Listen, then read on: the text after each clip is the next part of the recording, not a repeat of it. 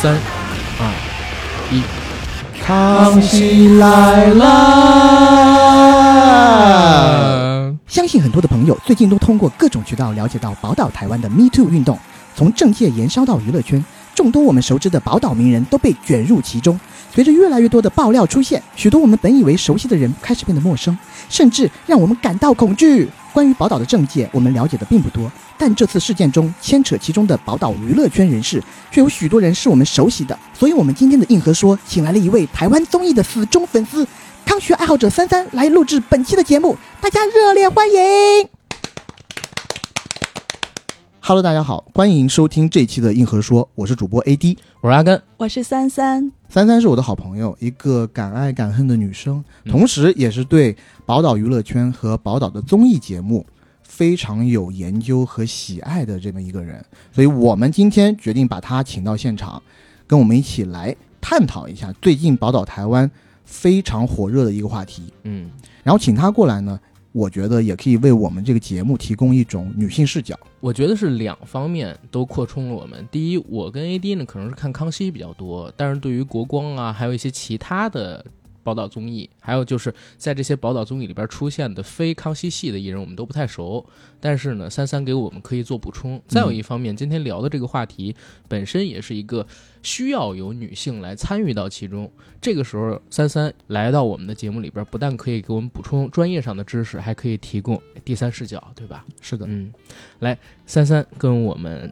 正式的打个招呼，然后我觉得啊，A D 对你的介绍可能并不符合你对自己的一个评判，对自己补充介绍一下。大家好，我是三三，其实我就是比较八卦，再加上岁数也在那儿了，所以知道一些八卦方面的事情啊，八卦方面的事情。然后同时本身三三也是在行业内工作，对吧？对。然后先跟大家解释一下，今天我们为什么要用这样一个形式来开场啊？大家听我们的开场音乐是康熙。对不对？然后我们三个人也喊了“康熙来了”。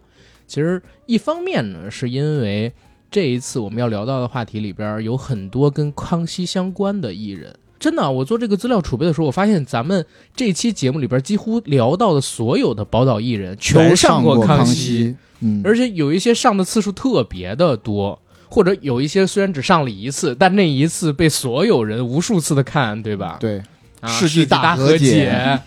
然后再同时呢，就是我们一直觉得康熙这个形式其实很好，包括他没了之后，现在也找不到其他的节目再出现像他那样的内容跟风格了。我们今天也想向康熙的风格靠拢，就是不严肃的，然后和大家聊一聊这次的话题，对吧？嗯哼。再同时呢，为什么这期节目大家听名字叫隐隐约约有听说？啊，这块 A D 可以跟大家解释一下，这个梗呢，其实是出自于我国著名的一个女歌手范范范玮琪之。我是模范生，你说这个我其实不太清楚。他的粉丝叫模范生啊啊是吗？他他的粉丝叫模范生吗？他的粉丝叫模范生吗？你们都 不知道？那他他真不火吗？还是我记错了？原来你才是对台湾综艺圈最了解的。没有没有没有，如果我记错了，欢迎大家喷我啊，因为我只是偶尔记得。OK，呃，可能我不是范范的粉丝了。言归正传，这个梗呢是源于前些年歌手梁静茹被曝离婚，但梁静茹本人一直对这件事没有回应，三缄其口。范玮琪却在一次采访中说：“作为好朋友，嗯，隐隐约约有听说啦。”随后梁静茹便只有承认啊，我已经离婚了。这件事情在网络上引起了一阵风波。范玮琪之后又发微博说：“我从来都不是大嘴巴。”还表示会一直陪着闺蜜梁静茹，但是该微博在几分钟后就又被删掉了。在范玮琪说出这句话之后，在网络上引起了一片的热议，许多网友对于范玮琪的行为进行了吐槽，范玮琪也因此成为了网络热门，网友们纷纷发表了自己的看法，而隐隐约约有听说了之后就在网络上流传开来，成为网络热门梗之一。没错，而且我听说隐隐约约有听说。这句话还引申出了一个新的含义，就是现在有一个软件吧，叫梗百科。嗯，你如果打开的话，它对于这句话的解释是这样的：你知道这件事是真的，但是又不好意思跟别人说你不知道这件事，或者说这件事是假的时候，就会用隐隐约约有听说。嗯，那咱们今天其实聊到的所有事件，我觉得都应该是好像隐隐约约有听说啦，对吧？哎，然后呢，这个梗解释完了，相信大家也已经明白为什么我们这期节目叫最近台湾的事儿，我们隐隐约约有听说了。然后我相信有很多朋友已经对这次事件的整个时间线啊比较的了解了，但是呢，可能大家对于为什么这次台湾会掀起 Me Too 运动还不太知道，或者有些朋友对时间线也不太知道，也不知道起源是什么。嗯对吧？在这儿呢，简单的给大家做个介绍。其实本次的宝岛 Me Too 运动是由一部热门电视剧引发的。该剧呢有一个情节，一个女角色告诉上司，她曾被某个政坛大佬性骚扰，然后她的上司呢承诺会帮助她处理这起骚扰事件，并且说了一句台词，叫“我们不要就这样算了”。那这个说法表明，这种引起政治麻烦的指控经常会被忽视掉。那虚构的上司说的这句话，变成了一个现实生活中的响亮口号，唤起了数百名主要是女性的中国台湾受害者在社交媒体上发声，分享他们在不愿意的情况下被亲吻、猥亵的经历，甚至还有少数强奸未遂的案例。他们描述了工作场所的侮辱性行为、不受欢迎的挑逗以及粗俗下流的评论。当然，到这儿得说一嘴啊，关于那个电视剧是什么，我就不给大家介绍了，因为上一期节目就是端午回来的那一期，我跟 AD 稍微介绍了一下那部戏。但是呢，现在大家再去听那期节目就已经没有了。啊，呃，那期节目还在，但是关于那部戏相关的内容都被勒令让我删掉了。对对对，所以大家现在去听最后那个节目，有一小段时间轴对不上，是因为把那个呃剧的部分给删掉了。然后刚才给大家解释了这次台湾 Me Too 事件的起因。我们对政界的人士，就像 AD 开场的时候说的一样，确实不太了解啊。他们隶属于什么宝岛台湾的哪个党派啊？然后有什么观点啊？包括他们的名字跟职务，我们都不了解。所以这一次肯定是不聊他们。我们今天要聊的呢，是截止到我们节目录制的时间，爆出来六位宝岛大咖艺人的事儿。嗯其实到现在应该不止六位了，因为我在中午做准备材料的时候，又发现还有那么几位艺人，据说现在也缠上了一些纠纷，啊比如说汪建民，就是跟宝妈谈恋爱那个，啊，然后还有徐乃麟，徐乃麟。哦，这个看起来哦很像啊。哎，但是我听就是说徐乃麟乃徐 就乃麟哥一看就是会做这种事的人是吗？看起来很像。是，但我也听说好像沈玉琳哇，这看起来更像啊！似乎也跟这个有关系。他不做这件事情才奇因怪因。为我在捋这个陈建州事件的时候，我发现嗯爆出来有关于陈建州的信息，里边有连带上捎上沈玉林的。沈玉林嘛，但是他们只是有一个群组，嗯，那个群组应该都是分享 A 片的群组，然后沈玉林自己在他自己的节目里面爆料说，我这个群组一般来说有很多大咖男艺人都在，但是呢，平日的情况下没有人讲一句话。嗯这时候呢，因为他们是用 WhatsApp 嘛，嗯通常的情况下，唯一那个群组会动，就是有一个人丢了个 A 片的资源丢到群组里面，然后你会发现，哎，还是没有人说话。但是呢，WhatsApp 有个功能就是已读，有多少个人已读，你会发现在很短的时间内，那个群组里的所有人都已读过了，哦，但是还没有人说一句话。啊，台上情欲流那个群，对啊他如果一点儿都没有，我反而觉得有点奇怪。是，而且最后可以借由我们这次聊到的几个艺人跟宝岛台湾的 Me Too 事件，然后也聊一聊，就是在演艺圈，我们就不特指宝岛了啊，甚至整个华娱都可以算在内，我觉得普遍不普遍？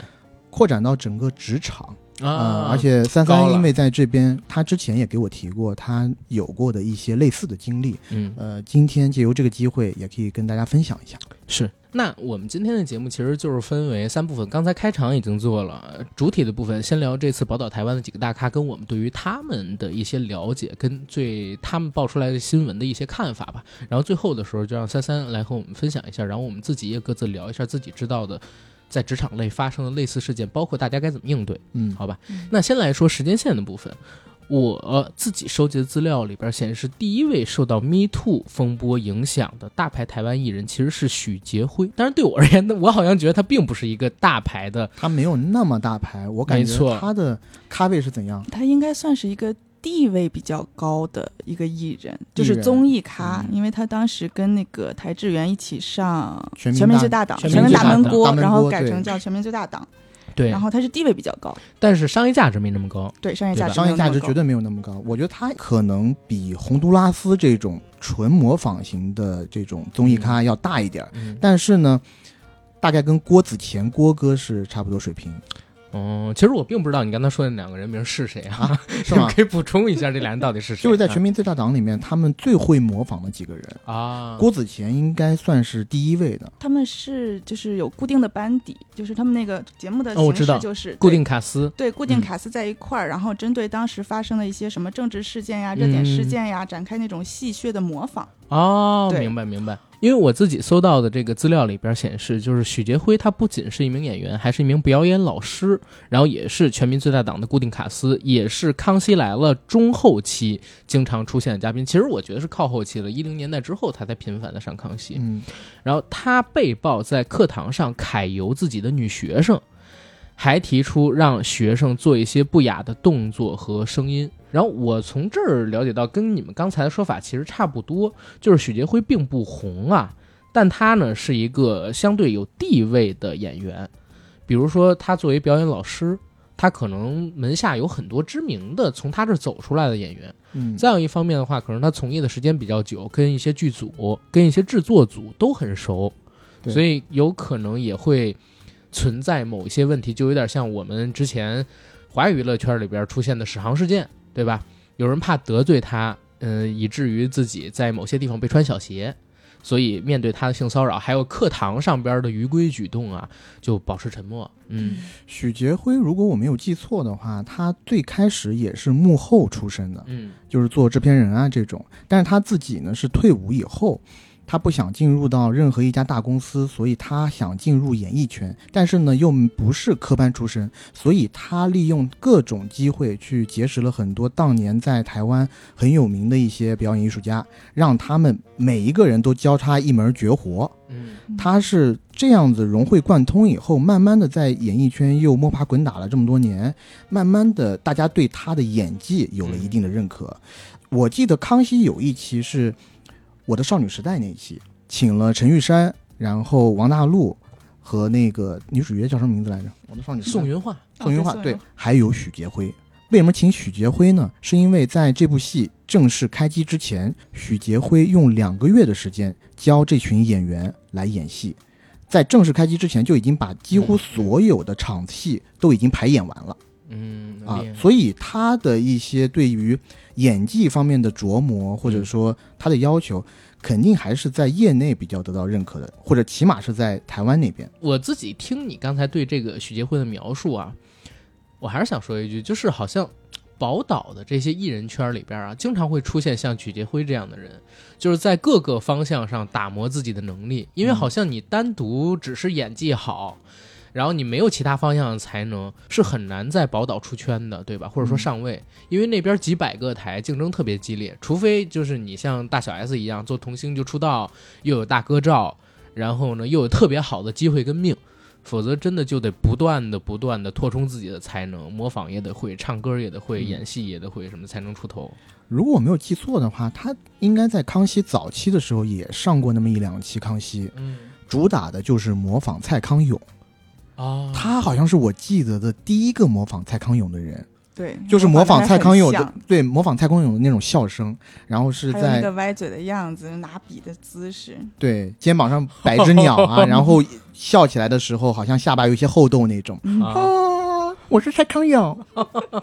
好的。然后许杰辉这件事儿其实是在六月十一号左右的时候爆出来的。然后在十二号，许杰辉自己写了一篇回应声明，他说：“回想十年前的表演课程，或许是在某一堂的声音开发课程里边有着不同情景，然后与各式各样的角色练习。那在这种练习过程里边，我就选用了一些特殊情景下的特殊角色的声音模拟，让学生们演练。”所以可能会导致他不舒服。在这里呢，向课堂中的学生对于他们感受到不舒服或者不悦的地方，郑重的道歉，说对不起。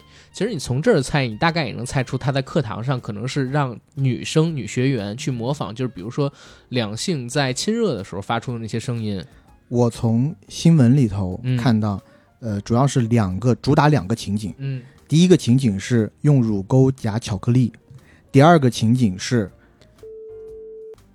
啊，对在表演课上，在表演课上去模拟这种比较极限的情景。但我就说，整个中国台湾电影史上，好像只有去年的那个哭悲才有那么一场戏，啊、是他这也太极限了吧？但是是这样，我有朋友，然后他反正女朋友是学演员的，学演戏的。嗯然后他们说说演员，你第一件事进了学校之后要上一门课，叫做解放天解放性天性。对，嗯他就是他说那个女生跟他说的这些过程，意思就是你要当一个演员，就要把你所有的自尊都打破，就要做这些我们平常人看起来就是不会做的人，要保持一份成年人应该有的体面的，要把你的体面都打破。是我知道这个。然后我们之前比如说去访那个张静怡的时候，张静怡嗯跟我们说，他们解放天性无外乎就是学一些动学动物物 什么的，然后练一些肢体的舒展跳舞。我我觉得许杰辉这个其实是有点儿过了。嗯，这个绝对是属于性骚扰的范畴了，在我这儿来看啊，因为这种极限的场景里边，说了中国台湾电影史上边可能也有七八十年了，只有哭悲里边有那么一场戏，而且也用不到他的那些学员去演吧，对吧？而且在他发表这个回应之后，又有好多的女星也是出面揭发许杰辉，说他性骚扰。然后许杰辉呢，六月十五号就发了一个退出演艺圈的声明，是在 ins 上说，本人即日起退出演艺事业，停止所有公开活动，深自反省，诚心道歉。而他原定正在拍摄中的电视剧呢，也宣布换角，算是他自己承认了吧？嗯，目前看这个结果的话，就赶紧把这个事情给止住，对不要再深挖下去。对，再深挖下去，可能还有牢狱之灾。是的，嗯呃，我不知道三三，你对许杰辉在康熙的印象停留在什么地方？我印象最深的时候，应该是他们全民最大党带着什么便当啊上康熙来品尝美食的时候。啊，对那个时候相对于其他人来说，他看起来是一个很正派的角色。嗯。很彬彬有礼。对。老师，对对。那个像什么台志源啊，嗯，然后呃郭哥啊就很疯，就因为他比较张扬，对。但许杰辉比较内敛一点。，嗯，而且许杰辉我知道的是，他的老婆应该比他小十八岁，而且他和他老婆的交往经历也上过康熙，而且他自己的那一番言辞，起码让我觉得他还是一个非常呃得体、非常体面，然后也非常有分寸感的一个人。但是当时小 S 说了一句话，就说呃，因为在那个当下了，他的未来妻子的妈妈并不支持他们在一起，因为毕竟比自己的女儿大那么多嘛。而且当时那个台湾娱乐圈好像又发生了很多不好的事情，所以又对本身对他的职业又有这种偏见，偏见。嗯然后许杰辉应该就是当着他未来岳母的面，嗯就是彻底的剖析自己，然后还把岳母给说感动了什么的。嗯他起码给岳母保证的是，我许杰辉一直到现在都是勤勤恳恳做戏，一直努努力力。但这时候小 S 爆了一句，就说是，但是他可能五十五岁才开始放肆，才开始乱玩。然后现在许继辉多大？呃，我不知道，可能六十。六十啊，那好吧。但是我我也想说啥，就是最近我因为这些爆出来的料啊，我开始重看康熙，我发现康熙是好多人现在你已经看不到的人啊，就比如说像什么范冰冰，嗯，对？吧？罗志祥，嗯，对吧？然后包括就是现在你在中国大陆你很难看到的，像什么呃徐若瑄，嗯，然后包括之前还也传出来过，就是骑士大陆的那个孟广美也上过几期，嗯然后就就你能看到好多，目前你可能在大陆根本看不到，甚至已经不太能在新闻里边出现的人上这档节目。我觉得最近康熙有一点变成一个考古考古发掘现场，对，就你现在爆出来的一些新闻，你回看当时的康熙的话，好像真的隐隐约约都有一些细节在给你体现。没错。尤其你知道现在在 B 站上边播放量最高的两集康熙是什么吗？嗯是一集是汪小菲去的那一集。啊，然后一集是大 S，然后他们去聊自己就是婚后的那个故事，就是留长头发那一集。嗯就这两集是播放量最高的单集。对，但是说回来啊，许杰辉这件事儿呢，嗯，他算是以自己自首，对吧？自己承认，趁早赶快退出演艺圈，不要接着爆料下去。接着爆料下去的话，他肯定什么都留不住，底裤都被扒掉了。嗯一个人如果越在乎自己的这个外在形象、公众形象的话，有可能被压抑的东西啊就越多。嗯啊，那有的时候他可能就会在这种自己的课上边发泄自己的阴暗面儿，我觉得是他平时一直把自己装的都彬彬有礼，特别有师德，嗯，哎，但是在某些场景里边，就借由着这种，比如说公开的机会吧，发泄自己的这种私欲、兽欲。嗯，在许杰辉之后呢，第二位被爆出来的就是台湾一直以顾家好男人形象示人的佑胜。他代表作品其实是《犀利人妻》剧集以及零八年综艺《冒险王》。这几年因为年龄比较大了，所以他的商业价值呢可能是不太行了。他也被爆出来性骚扰，被多位工作人员指控说工作期间被他袭胸、强吻、解开内衣，而且呢，被爆出来这些事件发生的时候，哎，佑胜已经结婚了，就连他老婆在二胎期间，据说佑胜也对员工伸出过魔爪。然后事件曝光之后，在舆论的压力下，佑胜发文道歉，称为他曾经的行为造成的伤害和阴影感到抱歉，曾经犯过的错不会逃避，真的真的很对不起。这是他道歉的原文，也是在 ins 上边发的。而佑胜道歉后，有趣的点来了，他的妻子林慈慧也发声回应，表示该道歉和感谢的人好多，并强调她是个妈妈，她会带着孩子往善的方向前进，她也会扛好身上的责任。嗯，这一点其实我有点不太清楚啊，就是他跟佑胜，我看他发的这个文章里边，起码是没有想离婚啊，嗯呃，然后也没有说想分开，呃，这种意图的。他目前的这个发声，其实是对佑胜的一种保护。对，有一点嗯共进退的意思，就像林凤娇当时保护你的偶像成龙一样。但不一样，啊，成龙只是不是犯了很多男人都会犯的呃，错。林凤娇呃就是娇姐没有发言 OK，啊，娇姐只是不说话，是，让成龙自己处理好自己的事儿。嗯，但是为什么我说这个事情他这样发言不对呢？是因为佑胜他老婆发言之后，招来了更多人的谩骂。因为这一次的 Me Too 事件实际上是一个女性为自己发声的机会嘛。对。所以当佑胜老婆林思慧发声之后，好多关注到这次台湾 Me Too 事件的女性，不管你是呃在宝岛台湾的还是在中国大陆的，都涌去了他的这个评论区里边。说你不应该为你丈夫发声，你应该支持那些真正受到伤害的人。他是施暴的人，你为什么要替他道歉？为什么要替他承担火力？为什么要替他去辩白？对这个事儿，你们俩怎么看吧？包括佑胜到底是干嘛的？其实我不太知道，你们俩也可以介绍一下。对对对，这个佑胜其实我对他的印象也很模糊，感觉上好像就是一个长得还不错一男的，嗯，呃，可能三三有印象吧。嗯，佑胜，我记得他当时红的时候，是我还在上高中的时候吧。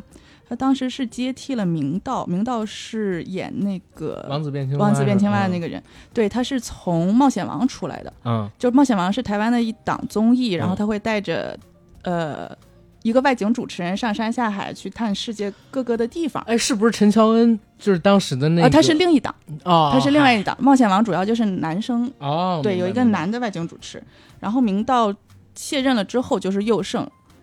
佑胜跟明道的形象有点像，也是黑不溜秋、身材健硕，嗯就是那种人，小狼狗嘛。啊，然后他就是拍了一个偶像剧出道，那个偶像剧我当时反正有看到宣传，可是看起来没有什么意思。紧接着就是《犀利人妻》，《犀利人妻》是一个非常当年现象级的偶像剧。真的吗？嗯，我都没有我不信看过。我看过，我看过两遍。哦，是你《甄嬛传》还看过很多遍，无数遍呢。他也喜欢甄选啊。啊，他他在家里《甄嬛传》是一直放着当背景音的。你你跟我女朋友一样，我女朋友每天看甄嬛，而且她哦她她都知道谁哪天生日。但是我得更正一下，现在人家已经 overpass 甄嬛了，现在是在看《情满四合院》。刑满四合院撒对兔是吗？我我不知道，我我母亲看过我妈看，北京的老头老太太特别爱看。对啊，我到了这个年纪了，北京的老头老太太就是我啊。我也看，我也看。三我也看三是嗯北京女孩，特别好，是嗯情满四合院，而且她要搭着情满四合院，呃 而且她要搭着情满四合院去绣她的十字绣。真的假的？十字绣这个有点惊了，我靠！十字绣很解压的，你们不懂。十字绣 anytime，我以为看情满四合院都是爱做菜的，然后去绣花儿，我惊了，可！嗯，对来来，说远了，赶紧绕回佑胜，绕回佑胜。哦，对，反正佑胜，我对他的印象一直是他不是很红，他有知名度吗？嗯有的，但是你说红吗？红到像什么明道啊、阮经天那样的吗？倒是也没有。是嗯哎那我在想，呃，如果我记错了，纠正我啊，就是说我记得他好像刚上康熙的时候，他是被小 S 吃豆腐，好像有点出圈，因为他的腹肌有八块，哦，是的是的很厉害。然后小 S 就经常看他的腹肌，要去摸一下呀、touch 一下怎么样？嗯，所以这个算是一种性骚扰吗？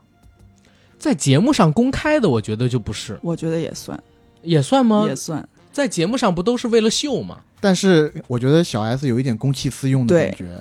啊，是吗？对啊，他是真的想摸。我要是小 S，当时我只觉得好。玩哎，当然了，因为你恶臭呀。我天哪！我当时看到我就觉得有一些被冒犯到。我我觉得，我觉得如果是私下，就还算是性骚扰。但是你你看，他们毕竟在台上，而且是要播出的，我觉得就是为效果吧。我觉得是算的。哦，可能也就是你如果按现在对性骚扰的定义的话，嗯可能都可以包进去。性骚扰这个定义是确定的，没有现在和过没去。对但但这个也是我需要去学习的。但我我讲一个，就是台湾综艺里边，我看到真的也是觉得公开播出的性骚扰，是那英九十年代的时候上张飞的那个综艺，然后张飞他们把一个东西藏在了一个男工作人员的身上，然后让那英好像是蒙着眼还是怎么样摸那个男生的身体，把那个东西给搜出来，然后他们搜到了，放到哪儿？是放到裤兜里还是放到哪儿？然后那英也是东北人，对，那英当时看起来很爽。呃呃，你也看过那一段是吧？就是呃，我我感觉娜姐就挺放，但是我是觉得有点有点过了。所以你们男的在看到被女的这种摸来摸去，不是，我觉得他是不尊重那英，哦，我觉得是他们不尊重那英，他们恶意的在消费那英。哦，就当时这一点，我觉得那个是我播出的时候看到很不爽。但小 S 这种好像还没有，可能小 S 给我一直的作风就是他干出什么事儿都不奇怪。对，继续说佑胜，继续说佑胜。哎，但这儿也问一嘴，佑胜这么不红，所以他才没机会拍《倾城之恋》是吧？我都不知道《青啊，春之恋》知要拍是啥道青春之恋和蒋雯丽老师那部啊？戏。嗨嗨，你怎么又回去了呀？我我刚才那个梗用不了，所以到这儿来说一下。啊嗯，OK，所以佑胜这种是三三你喜欢的吗我不喜欢。？OK，那你我觉得就是把他的头拿掉可以，他的身体是非常好的，你不是说他长得很帅吗？他长得是帅的，但是不在我的点上。啊嗯，嗯，就也没有到虾系男友那个份上。那也不至于，也嗯不至于，也不至于。那你们是怎么看佑胜他老婆林慈慧这发言的？我也不知道说出来会不会被骂。嗯我就觉得，嗯，那个是她老公，就是人是要保护自身利益为先的。她跟她老公是一个整体，她要保护她的利益，一定是站在她老公的面的这一方面嗯来去发声，来去说话。嗯，你觉得就是她先考虑的是自己这个小家庭的利益？对，肯定的。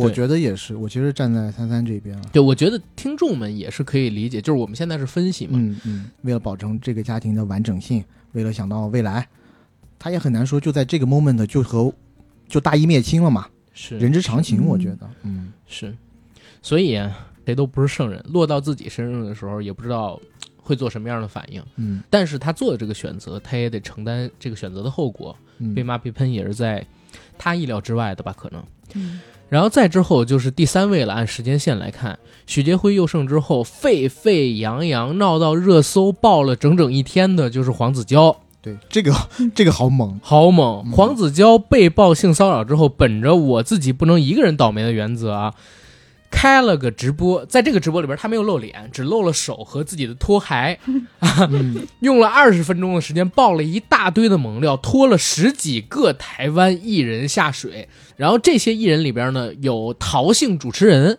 嗯啊、和他曾经在一起过，但是又不承认和他在一起。每次跟他出去都要保持一定的距离。两个人分手之后，又写这种不记名的信，因为把自己名字撕掉了，嗯把信给到黄子佼，骂黄子佼。陶姓主持人是那个唱主持人吗？呃，他只说姓陶的那个主持人，就是他直播里边原话有可能是很小的主持人，就是我们大家都不了解的那种陶姓。当时比他。红。那就只有他了吧？当时比他红，他说就是当时因为比我红，所以就公开场合不承认我，然后怎么样？这是一个主持人。之后呢，还提到了一个姓贾的女明星曾经追过黄子佼，然后又提到了大小 S 还有具俊晔他们三个人在呃韩国，然后一个 KTV 里边，就是去分享一些东西的这个事儿，然后还逼着黄子佼一起陪他们一起去尝试的事儿。黄子佼当时用的原话是：大家都知道那个光头很大只，他可以抱着我去任何他想去的地方，然后逼我和他们一起怎么怎么样。呃，我很不开心，很不快乐，嗯给我造成的巨大的心灵伤害。哎，我讲真，就是因因为我也是主播嘛，然后我看黄子佼那个直播，我发现他条理特别清晰，就是他本来就不带名儿，嗯所以脑子上边是得绕弯儿才能说出这些故事来的，但是特别有条理。他应该也没有时间给他准备，没错，他就想到啥说想到啥说啥，所以真的他这个反应能力挺好啊，的，主持功底这他就是一还是要专业技能很很强的强的主主持人。嗯，而且我自己感觉他这个事儿啊，比较有点的地方在哪儿？第一，黄子佼一直以来都是好形象，除了他和小 S 这个分手事件，对吧？就是他劈腿劈腿曾宝仪这个事件，这是已经坐实的。但是那之后这十几年的时间里边，从来没有人说过黄子佼就是有任何私德上的问题，直到这次爆出来。直到这次爆出来，他居然也性骚扰我，这我这真的挺震惊的。嗯甚至你知道有一段时间，在我很小的时候，我还不知道黄子佼跟呃曾宝仪啊、小 S 他们这是，嗯我以为他是一个 gay，我也以为我也以为哦 对吧？对吧？大家都这么觉得。对，因为他的形象太过于有零点有点瘦，嗯，带有那种呃台湾人自有的比较他过于儒雅，对过于儒雅，嗯对，甚至会让你觉得有一些柔弱的感对觉。你知道最近十年我对他印象最好最好的，也是印象最深的一次，是陈建斌，然后拿三拿金马奖，就是最佳新导演、最佳男配、最佳男主那一年。然后黄子佼做主持，因为陈建斌上了两次台，所以最后领这个呃最佳男主角的时候，他说不出话了，说了一会儿就要下去。然后黄子佼救场要抻时间，他干嘛呢？他让这个呃蒋勤勤上台，他现编了一段说，哎，勤勤姐也是从我们宝岛这边开启自己的演艺事业，然后嫁给了陈建斌先生，如今洗尽铅华的出现在一个勺子里，不如让勤勤姐一同上台来共享荣耀。反正就说了差不多得有一两分钟，嗯等这个蒋勤勤起身同时走上了，哇，整个应变特别的好。而且特别温柔、温文尔雅，就像你刚才说一样。这个我不得不 Q 一下我昨天看到的一个视频，嗯。我指的是主持功底方面的。嗯，我昨天看到一个谢娜的视频，是快男的某一届，应该算是最终的比赛吧。嗯。主持人介绍这些快男选手入场的时候，嗯。这时候呢，天空上方开始放烟花，嗯。然后谢娜就开始不受控了。当时有两个女主持人，另外一个主持人呢是曹颖，嗯。她只想尽心尽力的把那几个选手介绍出来，嗯。所以她一直在念稿，嗯，念这些选手的名字。一号魏晨，啊，好美的烟花，二号张杰，好美的烟花。就曹颖当下已经完全的没有办法工作下去，我看过那个，他一直在好美的烟花两分多钟，对太荒谬了。然后谢娜还在那一直说啊，我从来没有见过这么美的烟花。啊，快看魏呐，晨好美啊，这些烟花。苏醒，对，对对，确确实是呈现一个特别大的反差了。对，是，但也是因为这个，所以当这个新闻爆出来的时候，我那天好像刚起床吧，刚吃完早饭，我真没反应过来，就是黄子佼为什么要开直播报这个。然后我看到黄子佼被人报性骚扰，我有点不敢相信呢。而且还说他在那个时候还拍下了一些比较私密的影片，是的，拍下了一些比较私密的照片什么的，然后这个女生也是害怕黄子佼，因为可能啊，我觉得黄子佼虽然被针对，但慢慢走出这条路上，他有一些行业地位还是在的。那女生肯定是默默无名的小咖，怕被他针对，怕被他穿小鞋。嗯，其实这个属于是一种职场上的性骚扰，运用自己的职权去压迫对方。嗯，对吧？呃，但之所以这件事能变得这么爆，还是因为黄子佼他本身那个直播了。那个直播里边，刚才我们聊过的那些事情之外，他还爆了很多人，比如说他还攻击吴宗宪，对。但是吴宗宪那个，我觉得就有一点不成立了。吴宗也不是说不成立，是吴宗宪他不怕。对吴宗宪他就说了，说我只是喜欢小孩而已。我生每个孩子我都养啊，就是他是一个铁金刚活罗汉，谁都知道几十年他都这样，男女关系各种混乱。但是吴宗宪他自己评价自己说，就是哎，我呢不会搞你这种事情啊，然后你攻击我这些呃都是没影儿的，对吧？但是我是觉得，因为他当时在直播的时候用的词汇是，在他初入职场、初入这个演艺圈的时候，他是跟在吴宗宪旁边的。嗯然后当时吴宗宪对于爱情的处理，他身边的这些各种各样的女生来来去去，嗯让黄子佼自己整个的三观起了一定的变化，啊包括他对待于爱情的方式嗯都产生了变化。但是我觉得这些就是推卸责任。推卸责任，嗯而且我我不知道你们两位怎么想，咱们可以一起讨论一下啊。我自己觉得黄子佼他开这个直播是一种极限公关，因为报他出来的这个女生说黄子佼对她实行性骚扰的时候，女生还没未成年，还未成年，嗯，那嗯法律是有追诉期的嘛？而且我之前看了有人说过了十年，追诉期已经过了，但是呢。呃，又有消息爆出来，在十年之前，黄子佼实行这个犯罪的时候，虽然没有现在出台的这条法律，但是有类似的法律是在以前的宝岛台湾的法典里边的。按那条法律的话，也可以给黄子佼定性。所以黄子佼有没有可能就是为了躲避有可能会出现的两年到七年的牢狱之灾，开了这么一个直播，伪装自己精神已经崩溃，甚至还做出自残？因为你知道，就是划伤手啊，跟划伤手腕啊，这虽然是一字之差，但差别挺大的。嗯，你知道吧？就是划伤手腕会死人的，划伤手会破皮的。嗯，我自己觉得黄子佼是有可能，反正演艺事业毁了，他肯定不能出来了。但是他用这种方式引得一种同情，或者说转移一下这个注意力，然后让自己不要落入这个牢狱之灾里边去，有这种可能性吗？你们觉得？三三先来说吧。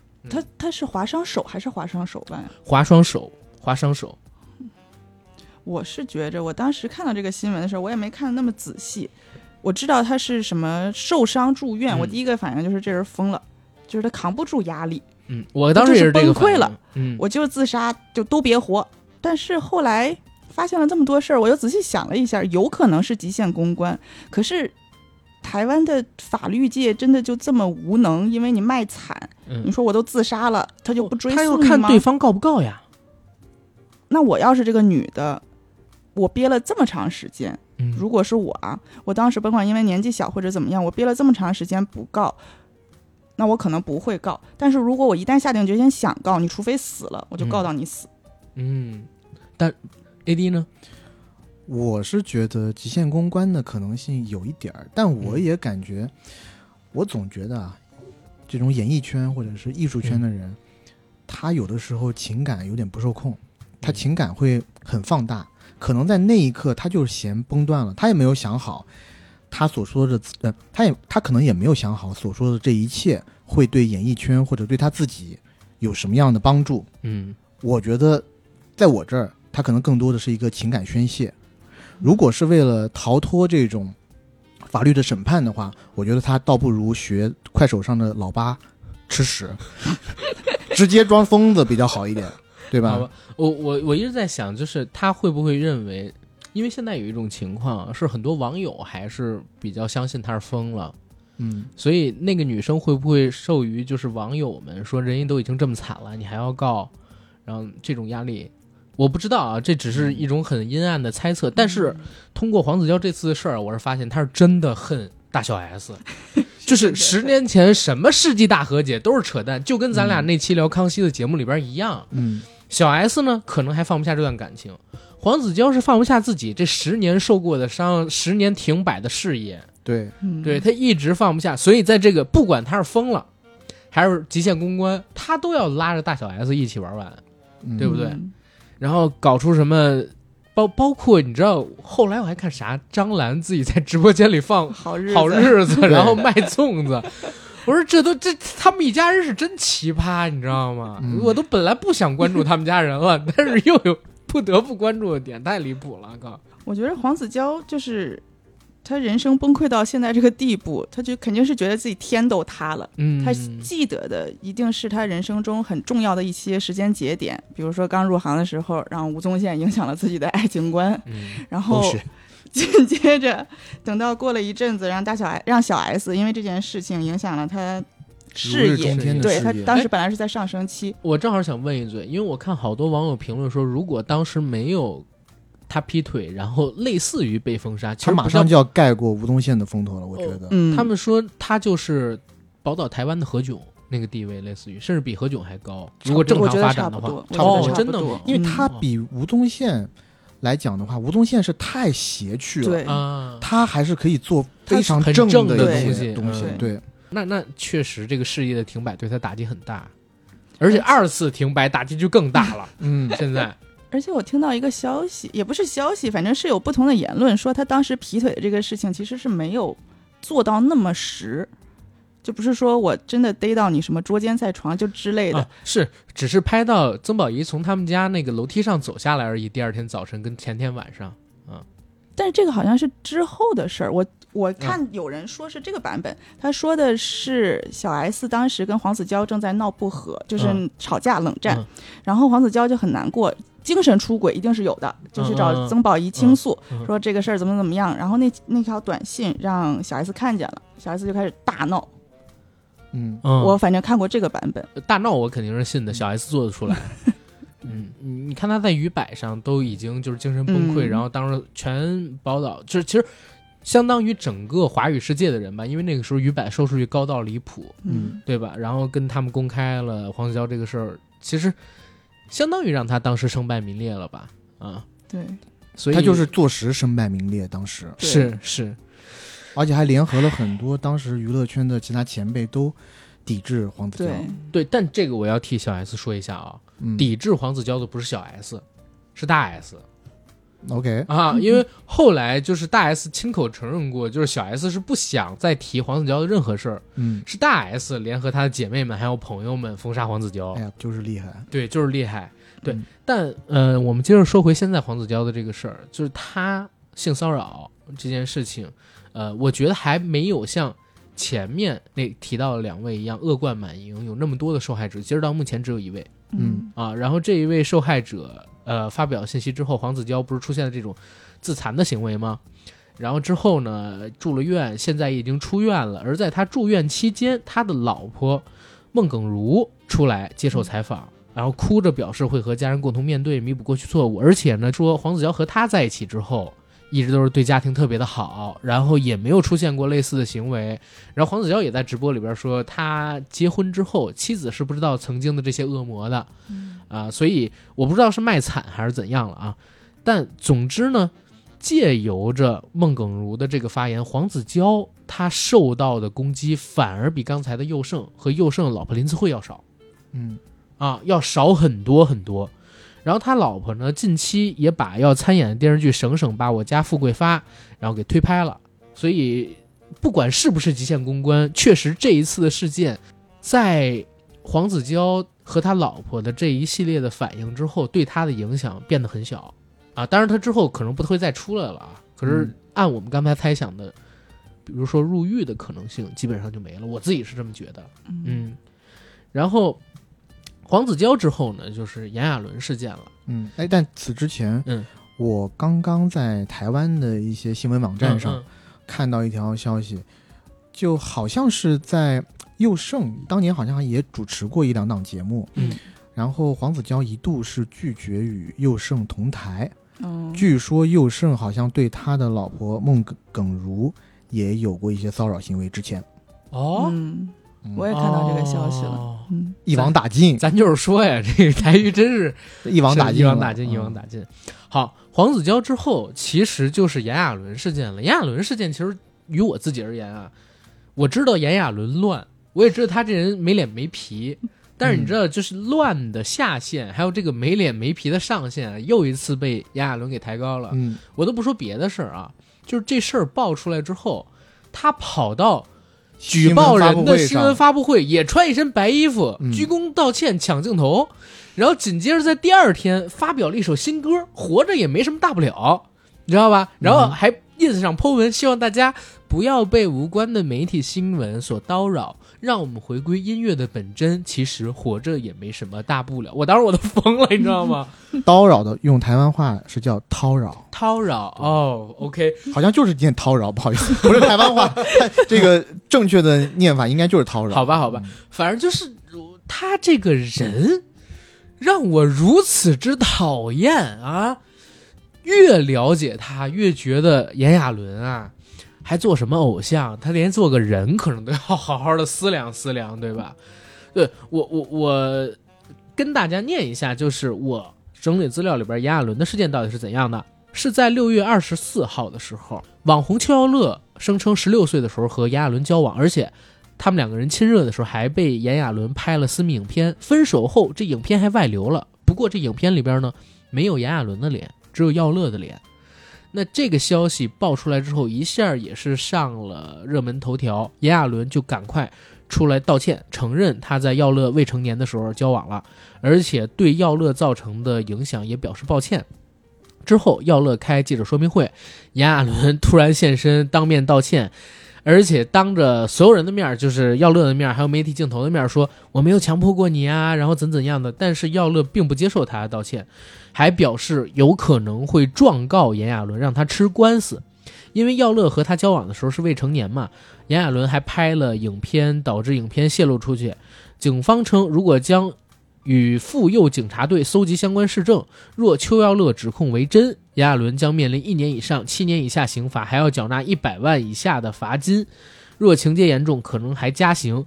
再之后呢，就是炎亚纶的前同事也爆料称，哎，他这个前同事不是飞轮海前同事啊，先说是他这个团队里边前同事啊，称他曾在工作的过程当中请员工封杀。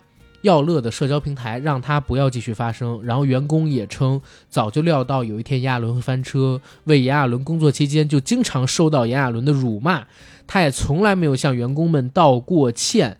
而且呢，还有人爆出炎亚纶私下的这个聊天新闻啊，说还好耀乐的那个视频里边没拍到我的脸，对吧？他自己发的这样的声音。再之后就是炎亚纶发新歌，然后和他合作新歌的刘家凯呢。随着炎亚纶翻车，又把这歌曲给下架了，啊，也称希望所有经历伤害的人都能被治愈。之前炎亚纶被评为宝岛十大杰出青年，目前他的当选资格呢也被撤销了，啊，这个事件就是以一种非常狗血的方式出现在我们面前。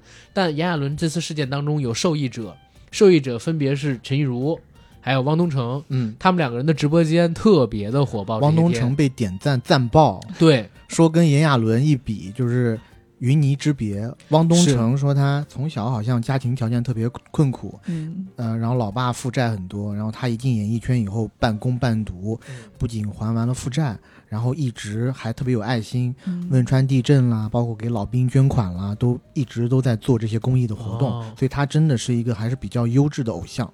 啊，陈亦儒我就不是特别的清楚啊。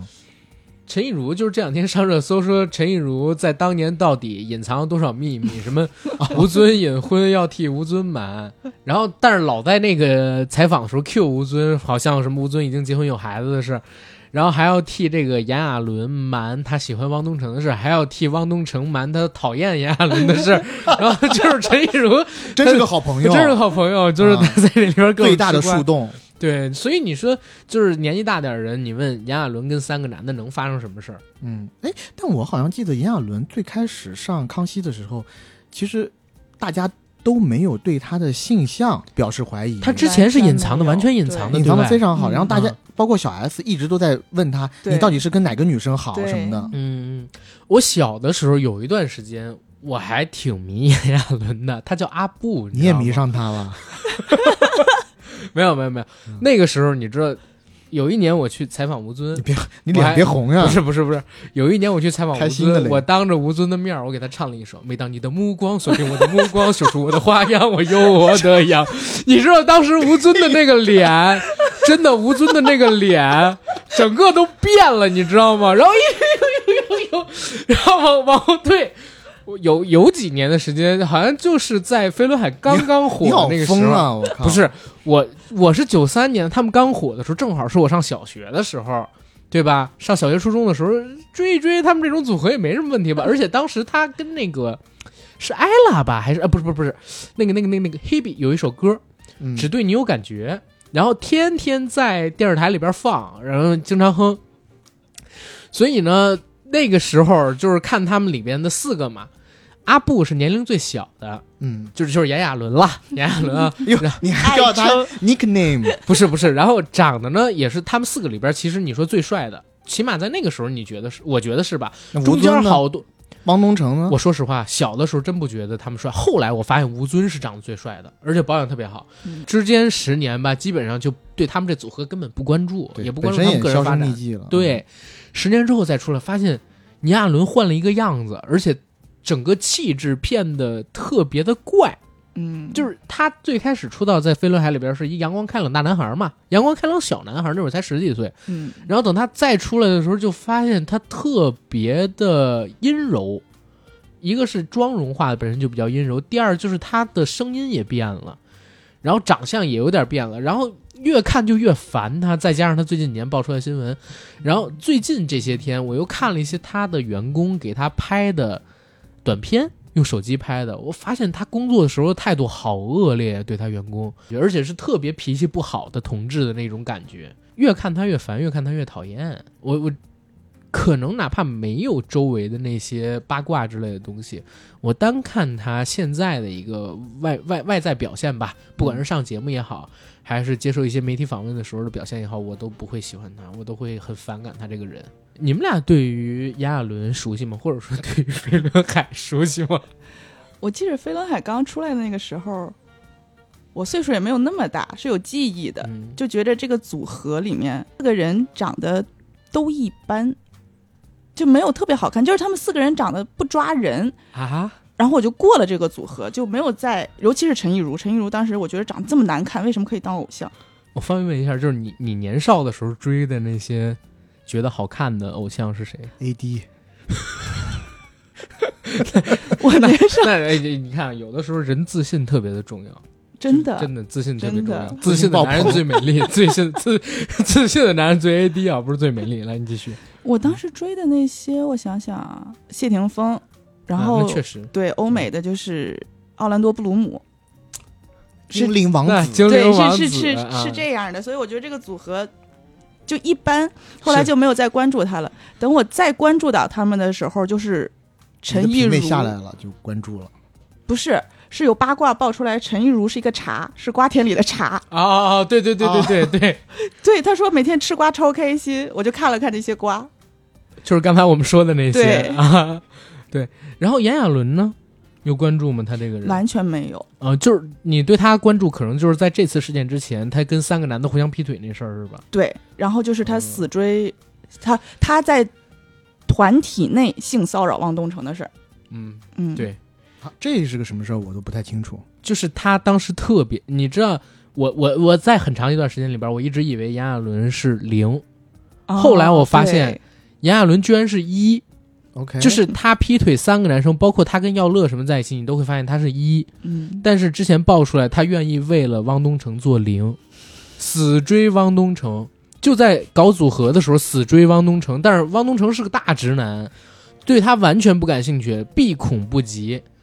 然后所以我们节目又一又零，人家以为是程序员呢，在这儿 搞二进制算法呢。没有没有，没有，这是这是就是我们这个年代的人，在当年跟着八卦一起成长里边的人，然后吃到的嘛，对吧？嗯就是说他死追汪东城，汪东城避恐不及，然后陈亦儒呢，一方面帮这个汪东城躲避炎亚纶，嗯，一边还要帮炎亚纶死守他是这个一的秘密，就是同志的秘密，在大众面前，所以他是那个呃，在瓜田里边乱跑的茶。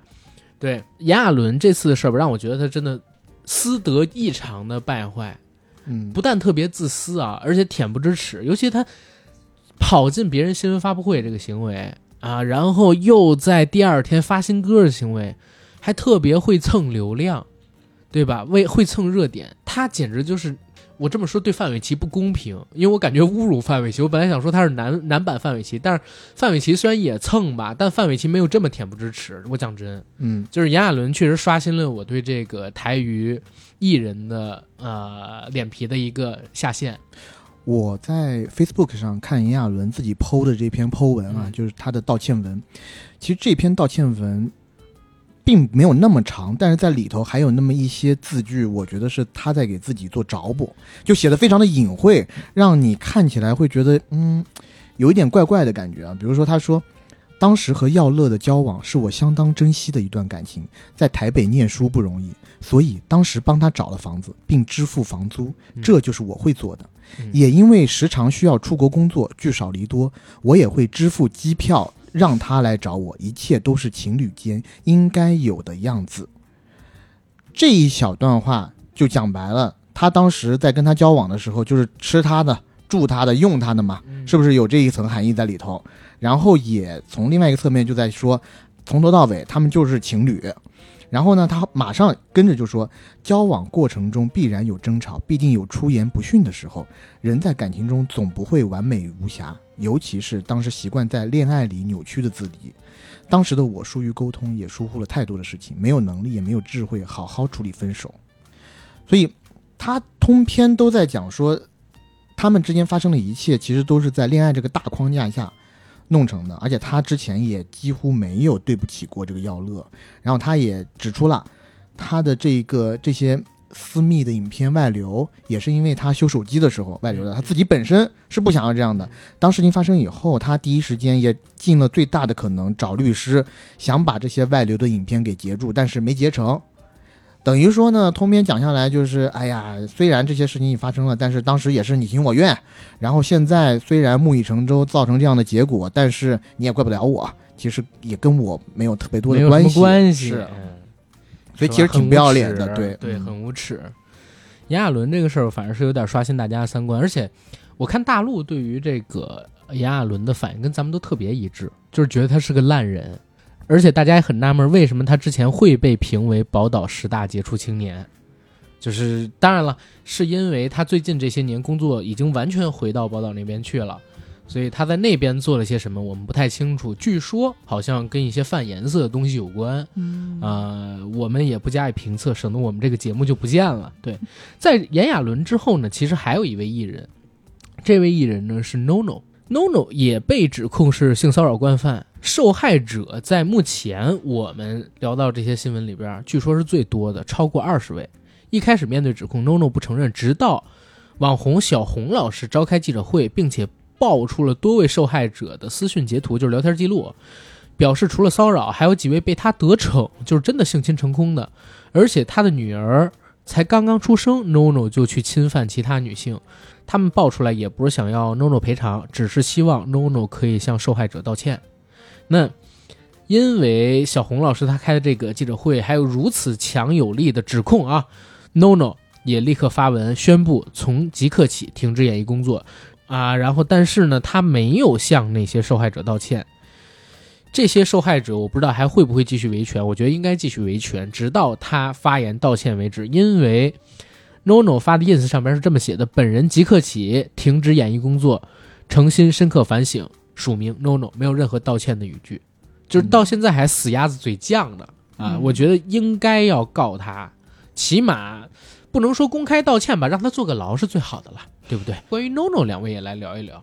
就是 NONO，我知道也是康熙的一个卡司是吧？但不是上的那么多和知名。他上的还是挺多的。对他上的还是挺多的，但是我一直我个人来说，我对 NONO 观感没有很好。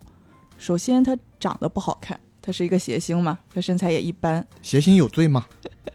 谐星没有罪，但是谐星有长得不好看，可是性格很讨巧的。嗯，但是我偏偏觉得 NONO 的性格没有很讨巧，他给人一种非常端着的感觉。嗯，嗯我记得他之前参与过一档节目叫《黄金 B 段班》，也是一个谈话性节目，找了十几个这种 B 咖艺人，嗯也都是参加这种谈话性节目的。然后参加那档节目里面，因为有很多的这些人啊，之前是当过这种嘉宾，但是没有 hold 过全场，没当过主持人，所以有一次节目里面，小马嗯修鼻杜花的小马，他不是没有当过主持人吗？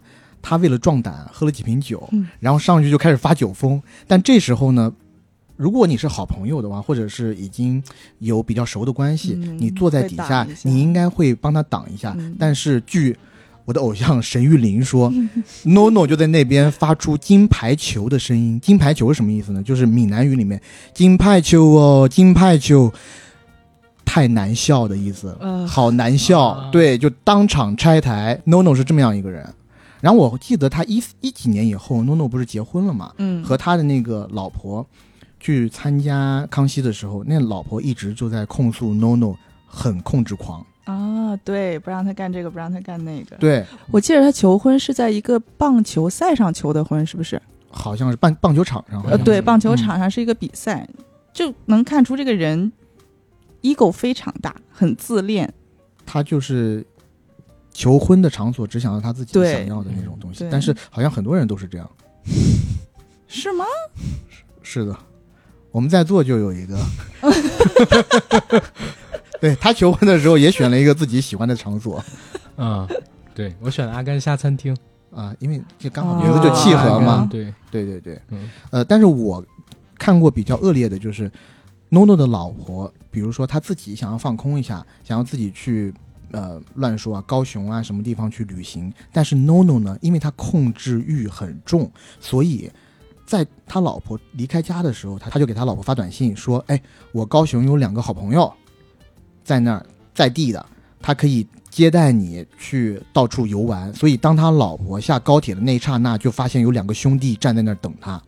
讲得好是做地陪，讲得不好不就是帮着监视 NONO 监视他？嗯，嗯，。对，但我觉得你刚才有一点说的特别对，嗯，就是你通过他这个道歉跟刚才死鸭子嘴硬啊，联系到你刚才提到，就是他求婚也好，还有他性格上边，他他对他老婆的那种控制欲也好，都能看出他这个人特别的自我。他是一大个我觉得非常典型的大男子主义，就是在一些，比较老派的婚姻当中，他会指使自己的老婆去给他自己做吃的，嗯但是一旦嗯他老婆做吃的那个吃的没有让他特别满意的话，他就会马上拉下脸来。就这一这种类似的故事，我在康熙里听过好几次。哎，我嗯这儿正好想问一嘴，因为这次事儿出了之后，我我咱们有一朋友是从那个台湾留学回来的，就那个谁、嗯，啊，我跟他有聊这个问题，他跟我讲不叫留学啊啊，交换交换交换，对吧？就在那儿读书。是他跟我讲，小省还留学，真的是我疯了。哎，你这么说人家会生气的，啊人家自己反正都称呼自己是留学，是是是，我是站在民族大义的角度是是是，我也说错了，我不太好，对对对，我不太好。他跟我讲，他在呃宝岛那几年，他就觉得那儿的女性地位跟大陆比要低好多。嗯他是这么理解的，他说，呃，某些层面上你感觉很开放，对不对？嗯但其实，在婚后相对是很保守的，跟大陆比，呃不，也不是说跟大陆比吧，但是婚后一般都是比较保守的。同时呢，你会发现在宝岛这个社会的体系里边，真的有很多我们说像旧社会的那种礼法沿袭下来，就是导致女性地位真的没有那么高。包括就刚才我们提到的，有几位男性他老婆出来给帮着一起道歉嘛，会不会嗯跟这个也有关系？跟这个社会氛围也有关系？我觉得很难说了，就是不光是宝岛了，嗯，整个东亚，东亚其实都有一点这种。呃然后对于 NONO 来讲，我觉得他也算是那种比较呃搞笑的。我说实话，他的幽默感，因为他之前是宪哥的司机，对，从司机身上来的，哦很多台湾的那边的艺人最开始都是做大哥的司机。是。啊。中国的好多老板不也是吗？对，但是我真的不觉得 NONO 好笑，我一直觉得他是那种镶边儿的人，就是他可以镶宪哥的边儿或者镶小哦 S 的边儿，可是你让他自己挑一摊子事儿，他就没有那么好笑。哦就是做反应的那对些人他可以插，科打诨，嗯，他就是个溜缝的角色，，对，跟我们沈玉琳一比就比下来了。这沈玉琳是了可以做主咖的吗？可沈玉琳以的，现在超可以。沈玉琳现在在台湾综艺圈 A 咖，绝对 A 咖。嗯哇哦，他是应该是连续几年尾牙数接的最多的主持人。你为什么好吧会关注这种东西？玉林哥牛逼啊，人人都爱卤肉饭啊，弄给你啦又啦！在讲他自己。哎，你也知道这个梗？我靠，我弄给你得。哎，弄给你啦！这个故事我当面跟三三讲过，讲过一两次吧。我们吃饭的时候还讲，笑死，OK，很荒谬 啊！如果大家大。家不知道 Long g Lila 的这个故事的话，去听台湾综艺，然后《康熙来了》我们做的那一期，对，里嗯，面关于沈玉琳这个很精彩。非常非常精彩的一个选段啊。对，然后说完 NONO，其实按照时间线的话，就来到了我们本次啊，还没有最终落听，甚至已经开始准备要打官司的嗯，啊一个艺人，陈建州黑人。然后当然了，你聊到黑人，也要聊他的老婆范范范玮琪，就是他老婆出来帮他站台，结果两个人呢又引起了更大的舆论风暴，对吧？没错。而且我今天看到一个消息，居然被人踢爆，说范范的这一篇 Po 文好像是黑人自己 Po 的哦啊，啊，怪不得，但也有可能是因为觉得这个家里两个人都塌了不行，然后还得保一个，再抛出了一些这种私料吧。哎，我讲真，范玮琪在我这儿以前就都是黑的，但黑人嗯我觉得还好，就是这次报事儿之前，我觉得黑人还 OK。我我也是，我我其实也是是，，对吧嗯我一直还挺喜欢黑人的。对，我觉得他性格挺好的啊，然后好，而且对外一直都是爱妻、护妻、好老公，对对吧？而且他跟他的那个前，他应该是唯一一个从大 S 身边全身而退的男朋友，没错，对的，对吧嗯而且现在还能一起好好玩呢。嗯，对，就就所以我对黑人的印象挺好。当然，这次事件爆出了，也是让我大失所望。嗯然后二十七号的时候，曾经通过女团黑社会美眉走红的艺人大牙，突然通过社交媒体实名举报黑人陈建州曾经性骚扰自己，而且还把事情的原委一五一十说出来，一时之间全网轰动。其实一共是分两次，基本上就是发生在一二年到一五年这两年的时间里边，一次是去香港的途中，一次是做其他工作的时候，有陈建州强行抱住他，然后把他带回家，还把他扔到床上去，但是又说：“哎呀，不是这张床，给他抱到另外一个房间还好。”他大哭躲开，这是一次，这当然这是第二次啊。第一次是去香港的过程里边，陈建州第一是在呃飞机上对他实行言语的性骚扰，之后呢又去了他酒店的房间。当场扑他，因为他大哭，外加朋友什么的回来了，所以陈建州才走。但陈建州走的时候还跟他要了什么卸妆水，嗯啊，帮自己洗脱嫌疑，说找来他是他来这里是找他拿卸妆水的，嗯就是连自己的这个怎么撤退都已经想好了，说很他熟练过很多次。对然后大牙的给的反应呢，也是说他也有点震惊，因为以前对陈建州的印象都特别的好。嗯大牙爆出来这件事情之后，二十八号陈建州就取了律师函，说嗯大牙是造谣，要使用法律武器维护自己，而且还提出了大概是一千万台币的一个索赔，说这一千万如果赢了会照常全捐。所以在当时还又在网上引起了是不是大牙在造谣啊这样一个说法，但是没想到之后呢，郭圆圆就站出来了，也是指控陈建州曾经对他进行性骚扰。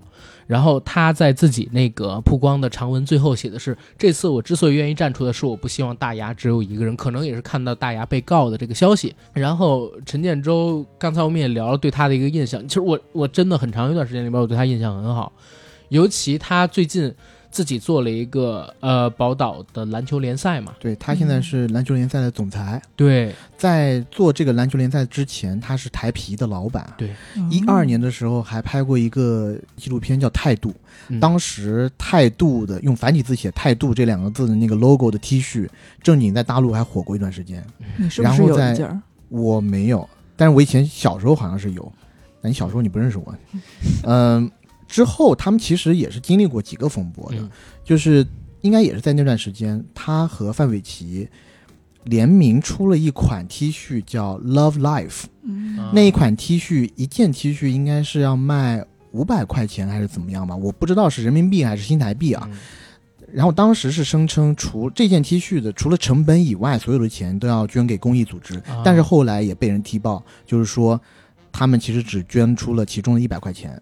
然后当时陈建州是出来澄清，还声泪俱下，就是说他们其实做这个活动也很困难，呃，有很多的人力成本、嗯各种各样的成本要去 cover 嗯什么的。然后这个是才算是告一段落。嗯然后一直，呃因为他这几年，呃，一七年之前吧，他其实一直还有在主持的，和呃徐威老师主持的那个上班这档事儿啊嗯什么的，嗯我还有在看。好像这几年他主持工作有点降低，慢慢的把他转几乎所有的嗯精力都转到了这个台湾篮球联赛上去。是的，是的。嗯，而且这几年台湾这个篮球联赛就是有点火出圈，嗯。是呃最火出圈的那一个就是说魔兽嘛，最火出圈的那一点是说，台湾篮球联赛的气氛非常非常的好，哦，在抖音上面有很多的人去现场看了，就是说这个气氛是其实是吊打 CBA 的，然后又加上魔魔兽，把呃天赋带到台对湾，对好像林书豪之前也去了吧？对，嗯，所以就是整个宝岛篮球氛围，我觉得比大陆现在要好。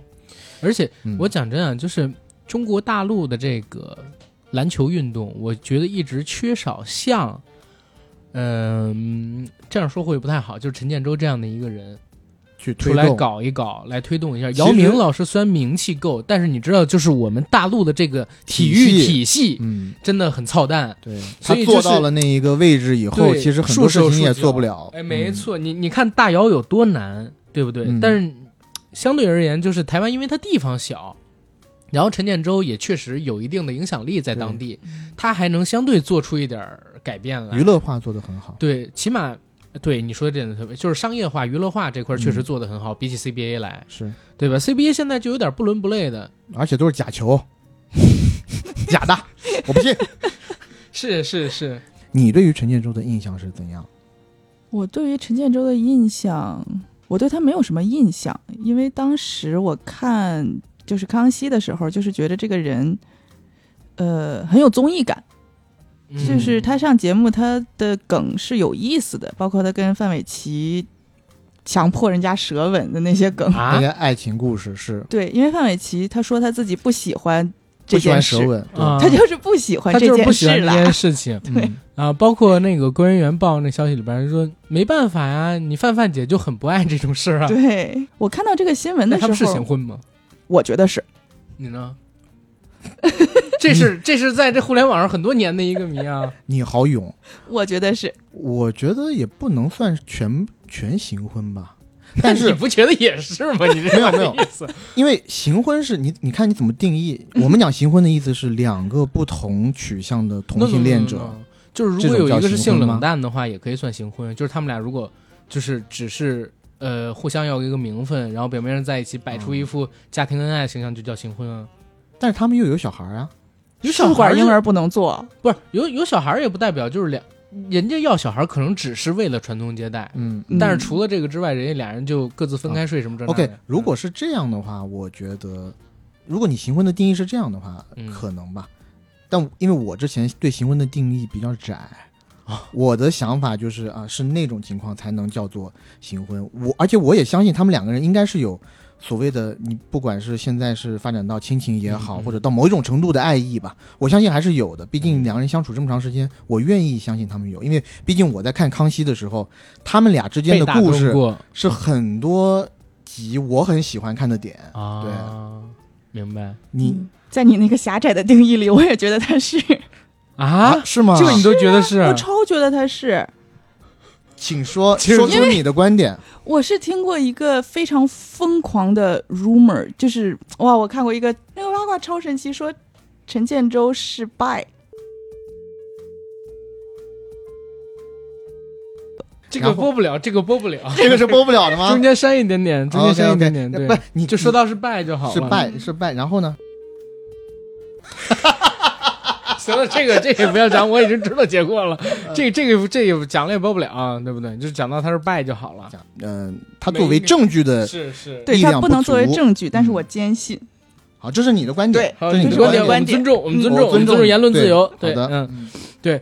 但是说说回这个陈建州，所以这次他这事儿出了，因为我在我这儿啊，我一直觉得他俩是行婚，就是我呢也不觉得他在外面搞会比较快，但我一直觉得他是跟男生，所以他跟这个。女生性骚扰的丑闻一出了，我还有点吃惊。我反而觉得还证实他是喜欢女生这件事儿的，只不过他是特别爱玩，需要有一个不管他的老婆，所以才跟范玮琪结婚，所以就是一整个在我这儿还连成线了，你知道吗？自成逻辑了啊。嗯闭环了。我是比较，所以讲我就是我们电台的纯爱战士了，因为纯爱总是要受伤。呃，anyway，我想的真的是比较天真的，我嗯一直从小到大，我就觉得，呃，你要说他是同志也好，或者怎么也好，我我总觉得他可能有一些搞不清楚自己要的是什么。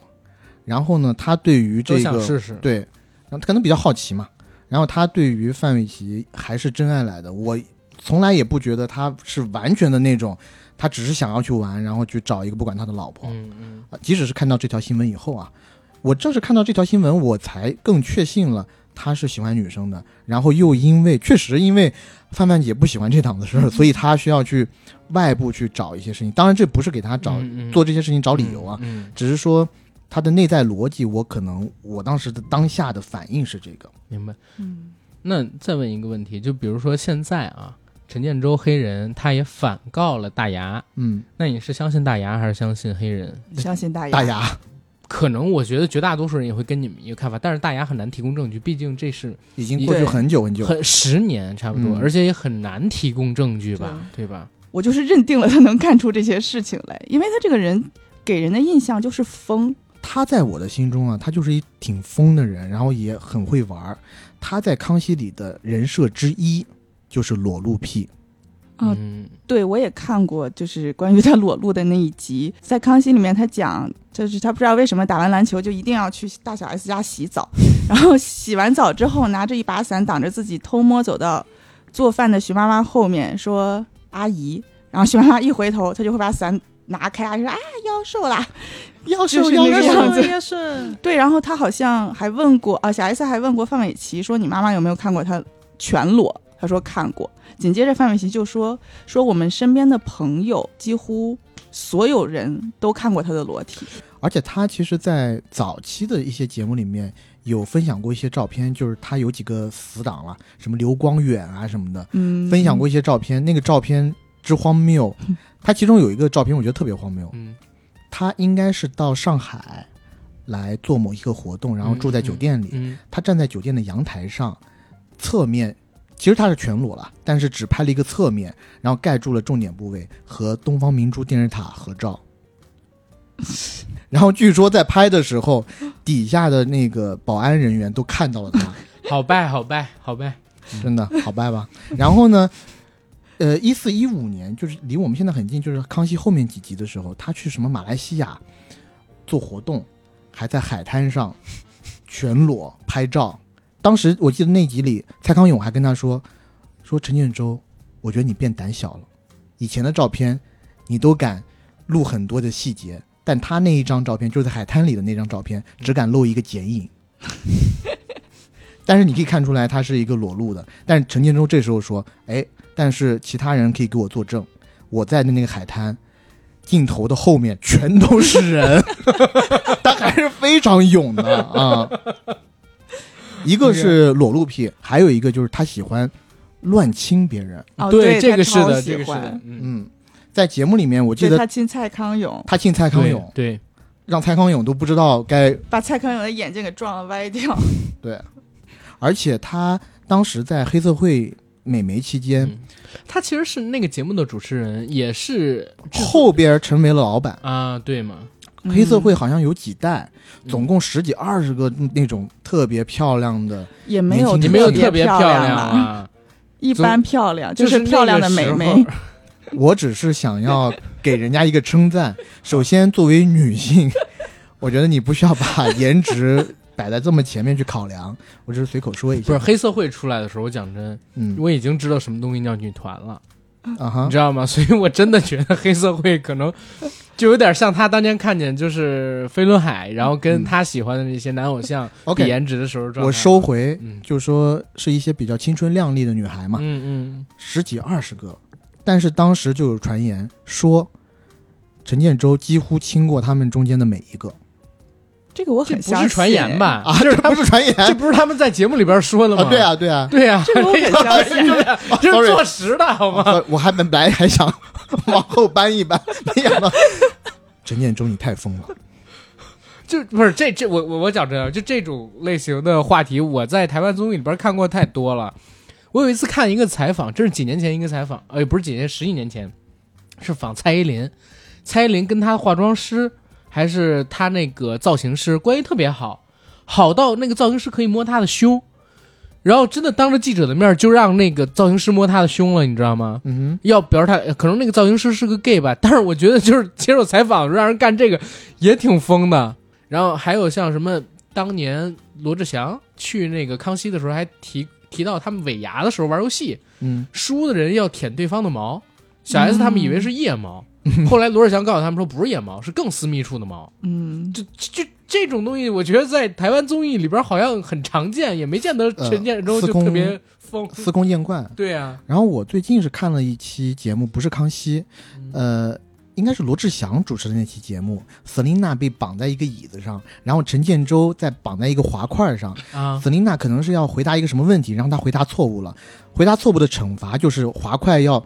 靠近 Selina，然后陈建州这个物体呢，他的嘴是撅下来的，要亲到 Selina，你知道吗？结果呢，陈建州就特别开心的往上一躺，这时候 Selina 当然答错，还是反正就要受惩罚了嘛。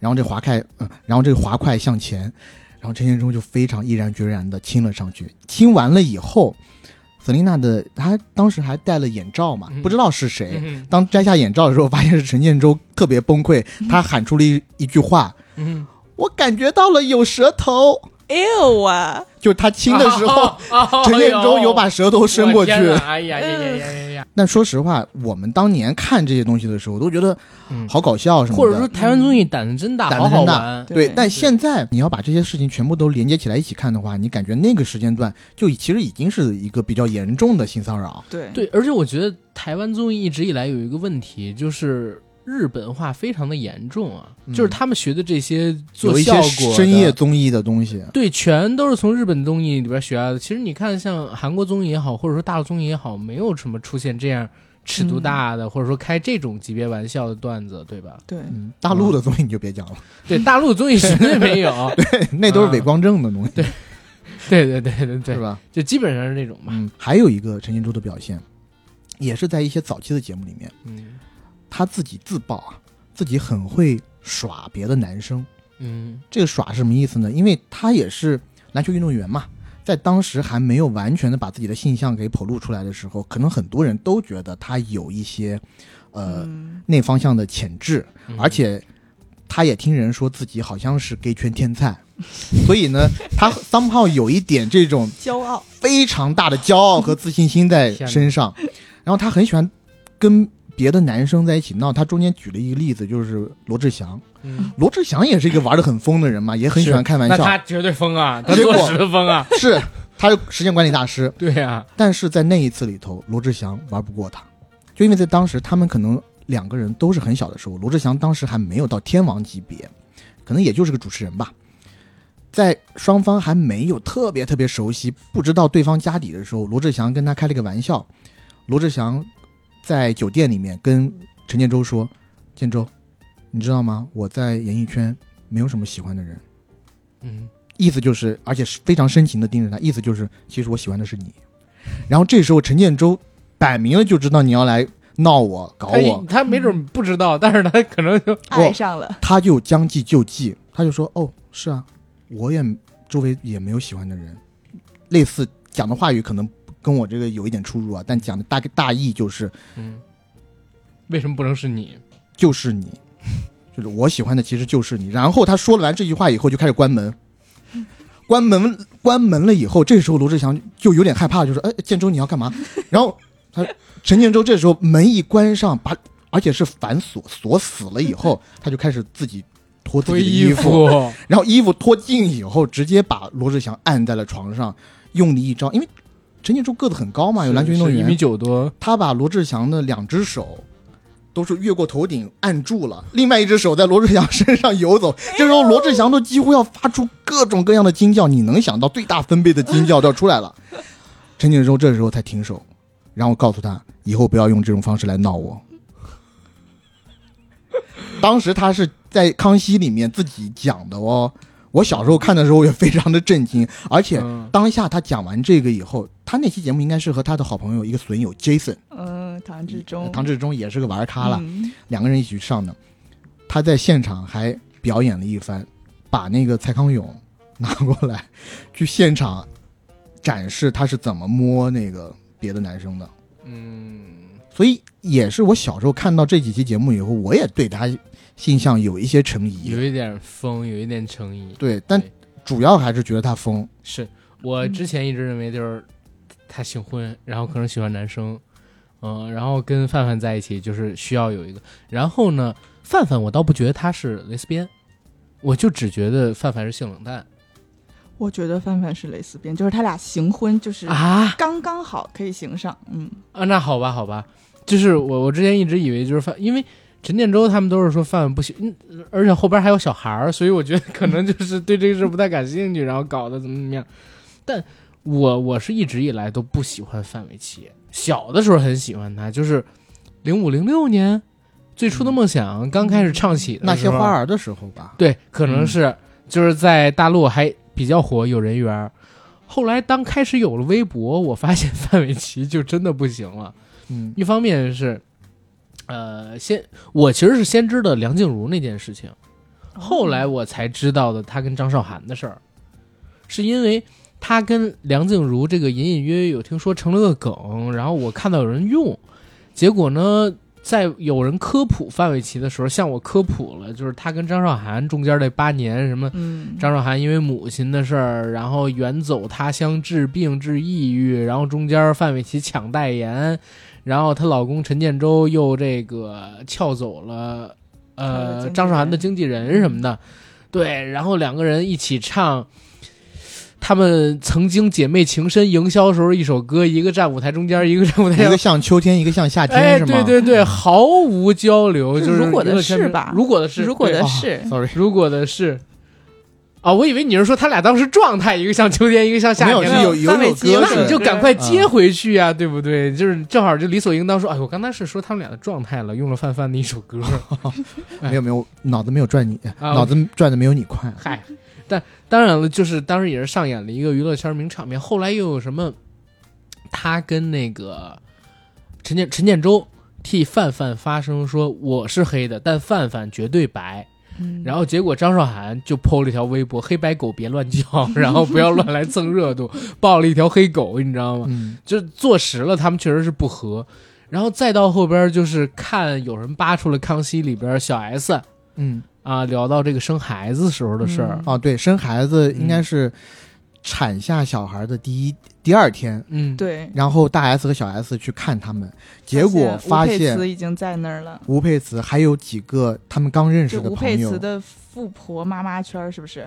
呃，没有，应该有刚刚我们说到的那个梁静茹，啊，对，有梁静茹，哦。有梁静茹，对，然后据范玮琪自己说，是那段时间跟他们走的比较近，那当然就他们先过来看一看了。我不会，我觉得你不会有什么的 S，哦，但没想到小 S 很往心里去很。往心里去对，去他。还说小 S 不给孩子换尿布，对，对嗯对，而且后来梁静茹不是被曝这个什么离婚这个那个的嘛？嗯，然后她自己说自己不是大嘴巴之后，梁静茹还替她发了一下声，发了条微博，结果发完之后第二天把微博删了，然后把她给取关了，哦是把范玮琪给取关了。然后后边还有一个事儿，还有一个事儿是啥？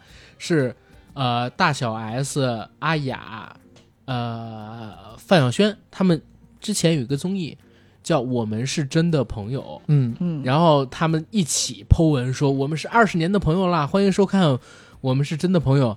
然后这个范范发了一张就是他们以前的照片，说我们也是认识二十年的朋友了，欢迎大家去看，我们是真的朋友。然后特别有趣，另外四个人都互相给互相转发跟点赞，嗯，没有人跟他互动，没有人跟范玮琪没有人互动吗？跟范玮琪互动，嗯。因为第一他也没参加这个节目，第二就是我们是真的朋友，没有人理他，你知道吗？嗯，就也有网友各种猜测，但是我觉得这个猜测是有道理的，因为网友就是当时那个时候还上热搜，嗯，如果稍微给点面子的话，哪怕是工作人员，小 S 他们也会让人给他去点个赞啊，或者说怎么样的，对不对？回应但一下就是没回应，，对，嗯，就是相当于把他踢出那个圈子，连评论都没有吗？没有没有哦评论，没有转发，没有点赞那，他现在已经不是七仙女的成员了不知道七仙女早就解散了吧？啊？是吗？那先是吴佩慈嫁了豪门嘛，嗯然后范玮琪跟吴佩慈两个人又走的比他们搞小团近体，对。嗯，现在七仙女可能就剩下我们是真的朋友这四个人了吧？好吧，她就像是那种很要强，但是很要强的，绿茶婊，哎呀，不至于到绿茶婊了，就是很要强，但是能力可能是有一点，但是不嗯突出的那种非常要强的女孩子，就很要面子。明白？嗯嗯啊，就这种情况确实是有的嗯啊，但是被人给揭穿就会显得很尴尬。嗯，但我没想到艺人也这样，而且艺人啊，有多少双眼睛盯着呀，对不对？艺人才造假？啊是重灾区吧？艺人对啊，是吗？我就多少知道在造假的身高什么东西啊上边，你有很多，我记得有一段时间，很多艺人喜欢去呃出国留学，然后镀金啊什么的。啊。然后现在有很多其实呃，你在没有出国之前，你其实不知道，然后你出国以后，你会发现啊，原来他们游学的那些，首先是 program 都是一些比较很容易，非常容易，你只要给钱就能去。嗯。然后有一些人，比如说去哪哪哪儿学了电影，我们演艺圈啊，就很多人喜欢去学电影嘛，嗯是，是然后很多人对，然后很多人都以为去了呃纽约大学嗯学了电影，嗯但结果不是，他是纽约电影学院，但是他那个啊。就是 title 很像，很、title 外或者人听起来很像，但完全不一样，对，但完全不一样，不是一个 level 的东西。嗯是是。是，嗯。而且我觉得美国大学，你要是有点知名度，尤其中国这么大，你有点知名度，你有封介绍信，你就进去了。是。但是申请起来还是比较我觉得是现在这些年吧，对，因为其实他们还是年纪比较大，嗯，他们早年的时候，整个华语世界也不像现在啊这么火热，然后大家可能也没那么有钱，也没有那么大影响力。他好像是在美国，也不是在哪儿，反正他是在那边上的学，是忘记了，然后就正好在那边就是。跟咱们考大学一样嘛，嗯高中升大学，哦，对那那那那会儿他还不是明星对，他还不是，他还没有进入演艺明星圈呢。啊。OK，哎，总之重灾区了，重灾区。但我是认可了网友们说的一句话：一张床睡不出两样人。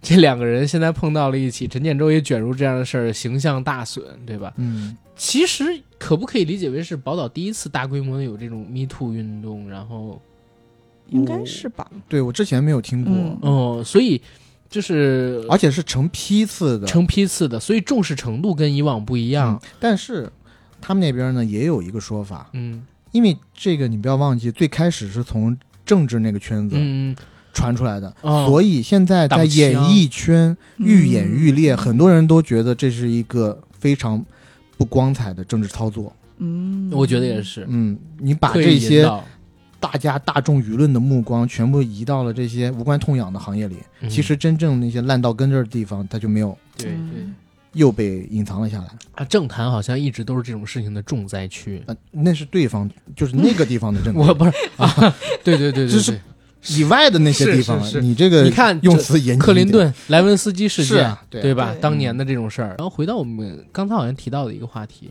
我们也不能只把目光聚集在台湾嘛，放得更大一点儿，看到我们身边，然后以及我们在遇到这样的事情。当然，我跟 AD 可能遇到的可能性会小一些，对，因 为我们俩是属于骚扰我的。gay 圈 看不上，然后也很难有 no, no 女生啊，你说你就可以了，不需要代表我，我还是有很多人喜欢你，真的吗？真的。因为哎，你知道前两天我搞直播的时候，AD 跟我连线，有人说 AD 熊熊的，说 AD 熊熊的，弹幕上有人跟我们讲，哎呀，我天呐，我是我我一直觉得像咱俩不太用担心什么职场职场性骚扰问题。第一，我们俩也不会去骚扰别人；第二，女性也很难骚扰我们两个，对吧？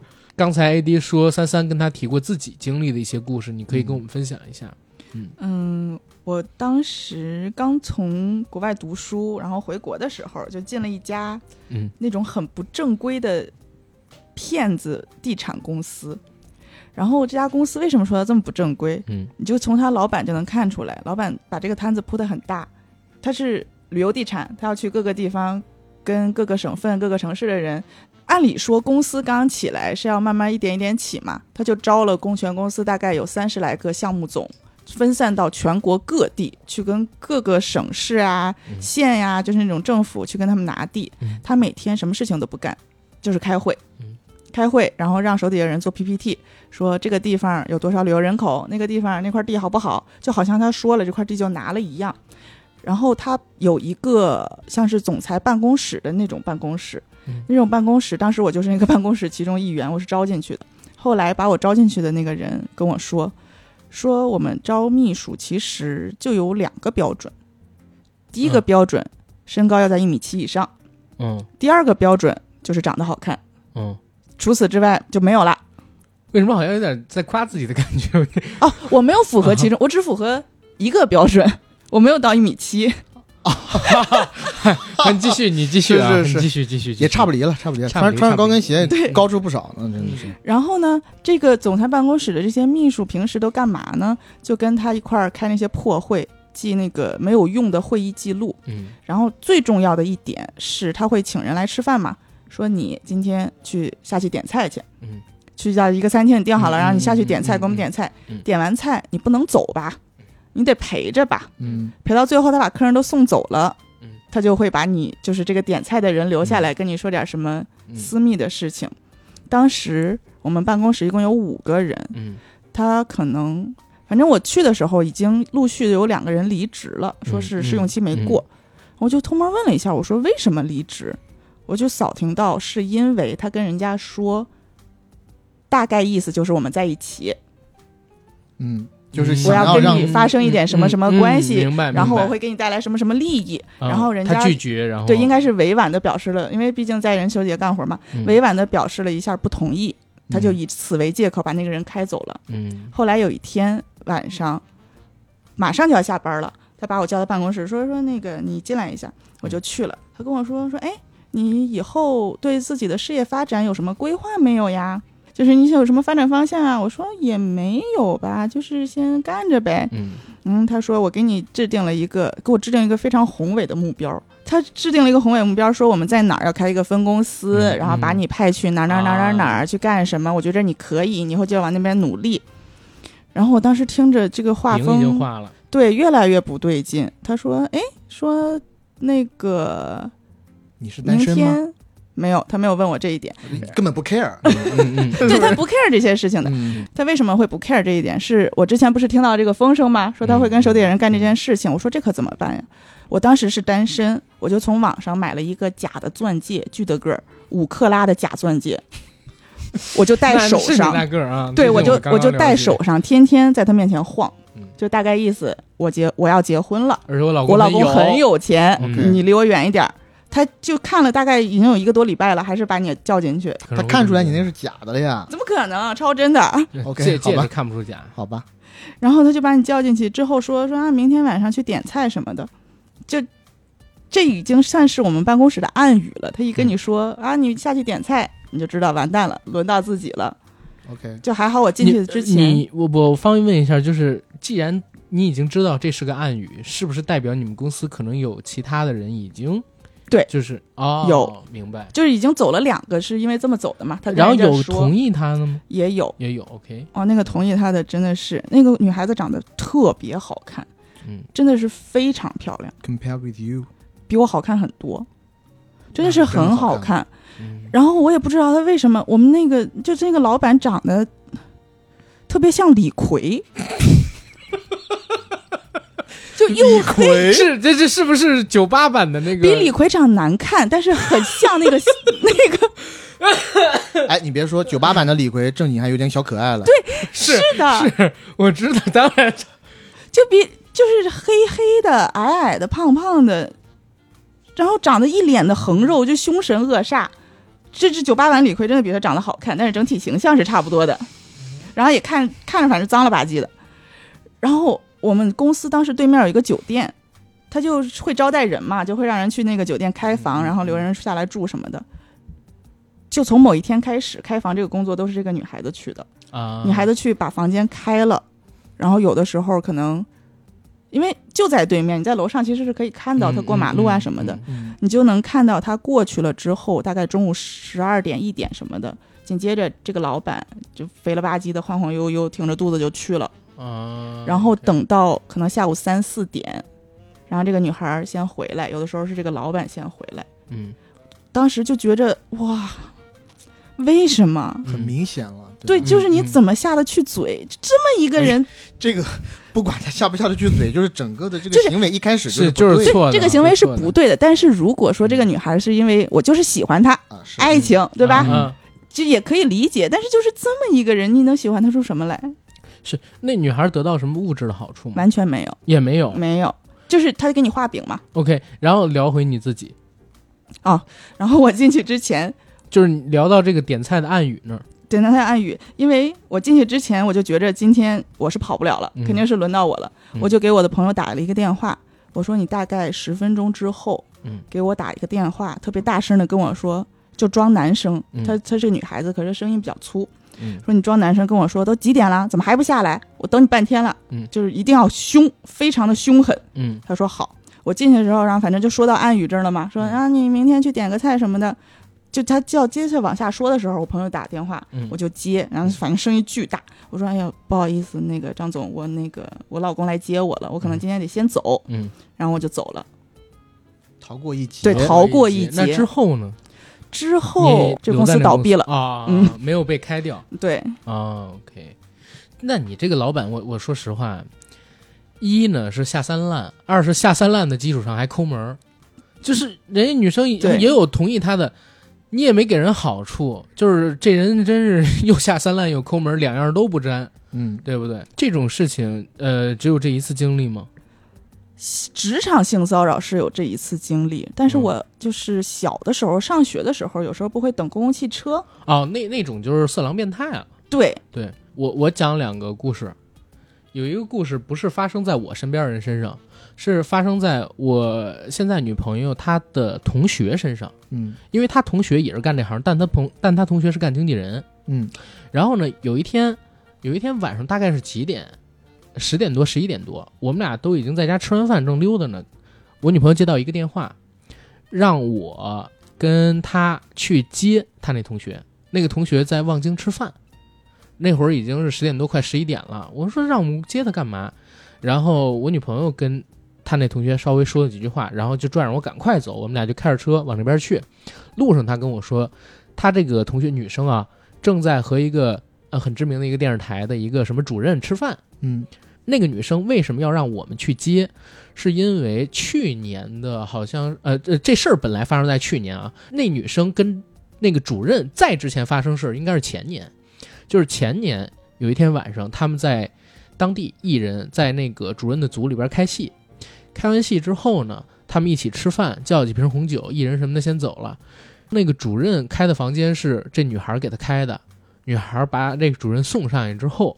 这个主任在门口强吻这个女生，还让这个女生跟他在一房间睡。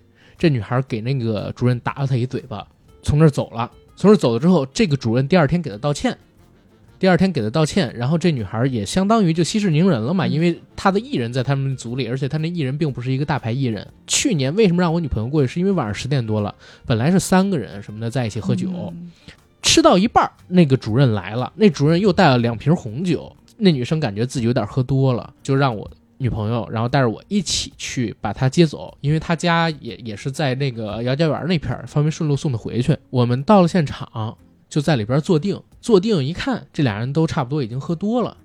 然后我说这俩男的啊，然后他那个女同学也有点喝多了，然后那个男的呢还在桌子上边，就那主任，我我不知道是哪谁是那个主任啊，但是我一听谁说话我就知道了，那主任在那一个劲儿给他道歉，说哎呀都是妹妹，咱们都是兄，上次那事儿你别放在心上啊，然后怎么怎么样，我明显能感觉到，就是我们再晚来一点儿，再喝多一点儿，指不定就说什么了，可能尺度就更大了。然后当天晚上如果我们不去，然后她这女同学可能也喝的不少，想脱身还真的是挺难的。我们把这女孩给接走了。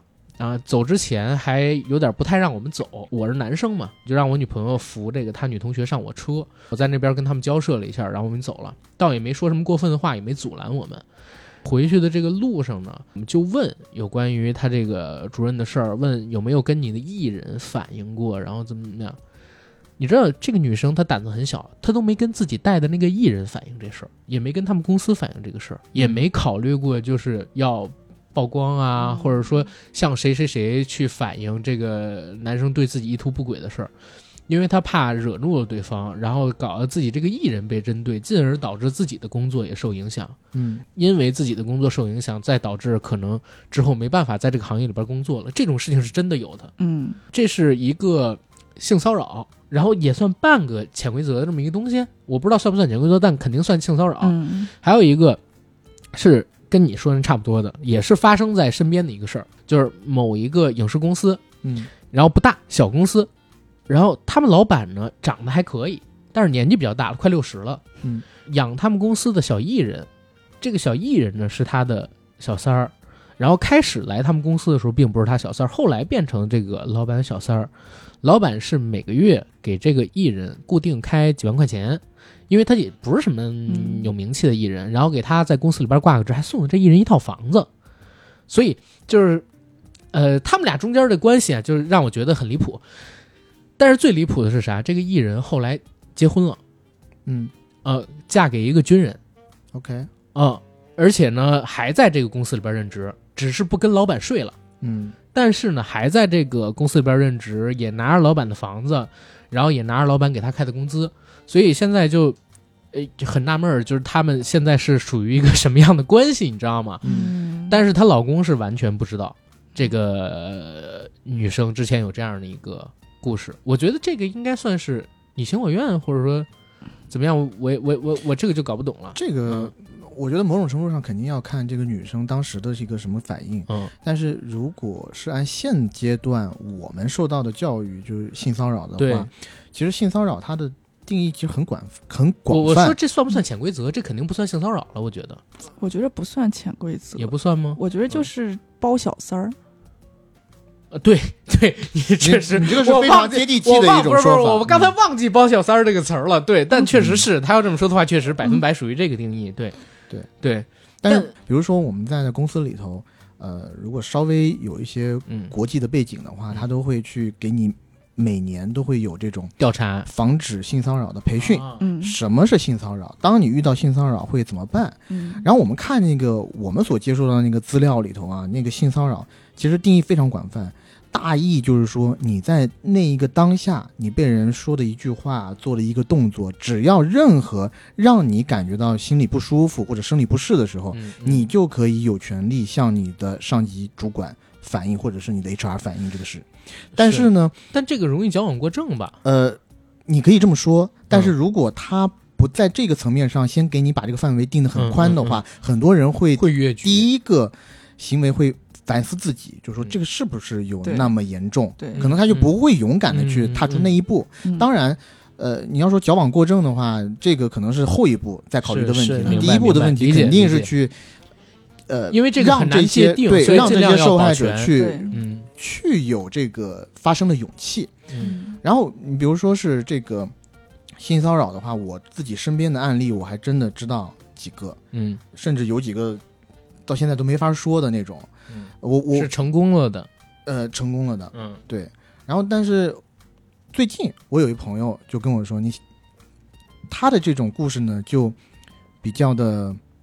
我觉得可以说了，嗯。首先离这个圈子比较远啊嗯，再一个是他主动跟我分享的，他和骚扰他的对象呢，其实是朋友来的，最开始是一个朋友关系，然后这个男生把他介绍进了他现在所处的这家公司，就因为有了这层介绍的关系，所以这个男的可能觉得，哎，我和你的关系很近，所以一开始是跟他吐露心声啊，就各种自己感情上的问题都跟他透露，再到后面呢，就从吐露心声变到了一些开始炫耀，甚至会在言语上跟他说，就没有我睡不到的女生，甚至会跟他说，哎，我昨天强吻了谁谁谁，那妞什么不识抬举什么之类，类似这种话。就是他这种原话就这么说，对啊，对，所以那个女生呢，一开始就很不舒服。就很不不舒服舒服了。嗯。但是呢，碍于这种朋友或者说同事的关系，还算稍微的，呃，就是忍了一下，毕竟没有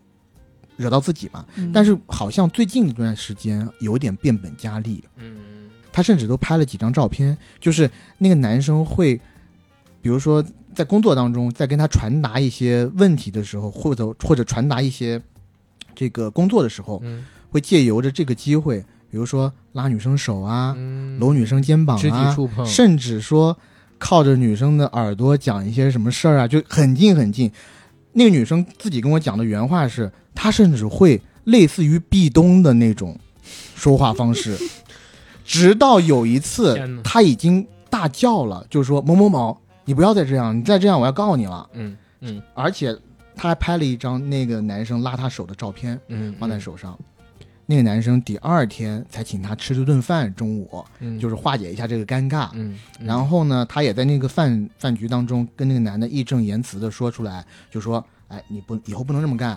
嗯说我们就算是当朋友也好，或者是同事也好，你这样我都觉得不舒服，很难受。嗯然后呢，我现在也有防狼喷雾啊，我不希望这个防狼喷雾 用到你身。上，嗯，对，在这个人给我讲完这个故事以后，第二天还不是第三天的中午，他又跟我说：“哎，那个人又对他进行怎样怎样，就是，就可能这个男的有点改不掉吧，或者说有点不见棺材不掉泪。嗯。我觉得啊，就身处于这种事件当中的男性，有很多人他抱有一种侥幸心理，或者有一种很迷之自信，嗯。觉得女生只要对只要没有真的去报警嗯或者跟人事讲这个，可能都是半推半就。嗯，对对，有很多心理是这样。对，自己觉得自己特别有魅力，对吧？但我跟你说，这种东西一告一个准儿，就是你赌概率，有没有人敢告你。他只要是做出这种行为的话，我觉得都是一告一个准。是，是而且，嗯，其实我觉得性骚扰没办法告，哎，性骚扰怎么告？你怎么取？很难。取证。对，对，除非有摄像头什么的呢。所以他可能就不是就因为我们都不是法律方面的专家啊，嗯所以他可能不是告，或者说是一种公司层面的保护。一没错，一旦发生这种事情以后，对嗯，HR，你你可能得不到形式上的一个责罚，嗯但是起码你可以丢了工作。对但是就像比如说有外资背景的公司，它注重这一方面。哦对对，国内现在很多公司也是一样是是吧？嗯，是一样的。如果你身边真的有人向领导举报，那开掉他肯定是没有任何问题的。嗯，而且我觉得现在好多遭受职场性骚扰的都是刚步入社会的那种大学生，他们很单纯，对，他们首先碰到这种事，他们不知道要怎么办，很慌。嗯，嗯而且大学生的话，初入职场困境也比较多。嗯所以我觉得有很多的公司有一条规定是很好的，就是你可以在公司内部谈恋爱，但是上下级之间你绝对不能谈恋爱。嗯，对，因为在这种情况下，你很难说清楚他到底是迫于你的淫威答应你嗯，跟他谈恋爱的请求，还是怎么样。就是我周边也有认识的人啊，之前刚入职场的时候，可能大他十几岁的一个类似的主管，然后就跟他好上了，然后又好了很多年。当他有了一定的积累、经验以后，他才下定决心说：“哦，原来之前的一切可能有一些是在潜规则的过程当中，我答应了一些事情，可能我并没有，我在那个当下也并没有那么喜欢他。”嗯哦啊，才痛定思痛的去选择分手或者怎么样，但其实一些后果已经产生了嘛。对，嗯，这个我觉得是嗯比较重要的，而且现在对于很多的公司都严防死守的。是另外一个，我就是想讲一点的，就是性骚扰并不只是怎么说，就只有行动了才是性骚扰，言语上的性骚扰其实也很重要。对，就是比如说我们，你知道吗？在公司里面经常会开一些这种无聊的小玩笑啊嗯什么的，然后大家也会笑什么，但其明白，实就像阿里的那种破冰游戏，嗯，嗯其实就是一种性骚扰。对，对，但其实说实话，这种玩笑还是少开为妙，因为你不知道你的那个点或者那个边界，如果越的有点远的话，嗯，导致当中有某一个人觉得，哎，我不舒服，啊，我不舒服，被冒犯，对，被冒犯到，然后他把这个整个的这大家一定要相信 AD 的经验之谈。跟我没关系，跟我哎没，我现在还很安然的坐在这儿，对嗯，就是如果他把你整个的过程，然后上报给 HR 啊、上级啊什么的，然后也很有可能因为这种事情会被定上就是要把好一个尺度，人跟嗯人之间的社交距离是有嗯限制的，对吧？三三这边还有没有什么要分享？你比如说，你当时为什么不接受？呃，你单位的那个领导对你想要潜规则也好，或者性骚扰也好的这个嗯实施，然后你如果呃带入到现在刚走入社会里边儿这些青年学生，然后他们在面临这样问题的时候，该怎么样给自己指出一条路呢？嗯，首先我觉着啊，性骚扰这种事儿就是狗屎，它不嗯是说男女之间两性关系的一个事情，嗯它就是当权者对于那些势力不如你的人的一种压迫，嗯，它是压迫，他需要用自己的权利来证明他是。他有能力做到一切他想做的事情，哪怕这件事情是不对的。嗯我觉得这个这种人就是道德有问题。嗯，可是我也理解，就是人嘛，这就是人性，就是看你怎么把控这个度。不应该说能不能把控那个度。嗯，这种事儿，因为它本身就是错的，他就不该做。嗯，对。嗯然后对于女性，嗯其实你想因为我岁数大了嘛他到后期可以减，对对，因为我岁数大了嘛，所以我觉着，你对当时的那些什么刚步入社会的女学生，如果碰到这种事情，对他们提一切的建议，意义都不大，嗯，因为他的本能反应遇到这种事情，他没有经历过，他就是慌张，他就是害怕，他不知道要怎么办嗯是的，。是的，是的，是的。嗯，只能鼓励他们跟身边的人多说，你不要觉得这件事情是一件很羞耻的事情，你没有做错。嗯嗯，你没有错，你是受到压迫的那个。我们也不是教育你要勇于站起来反抗，嗯，你就起码你要保护好自己。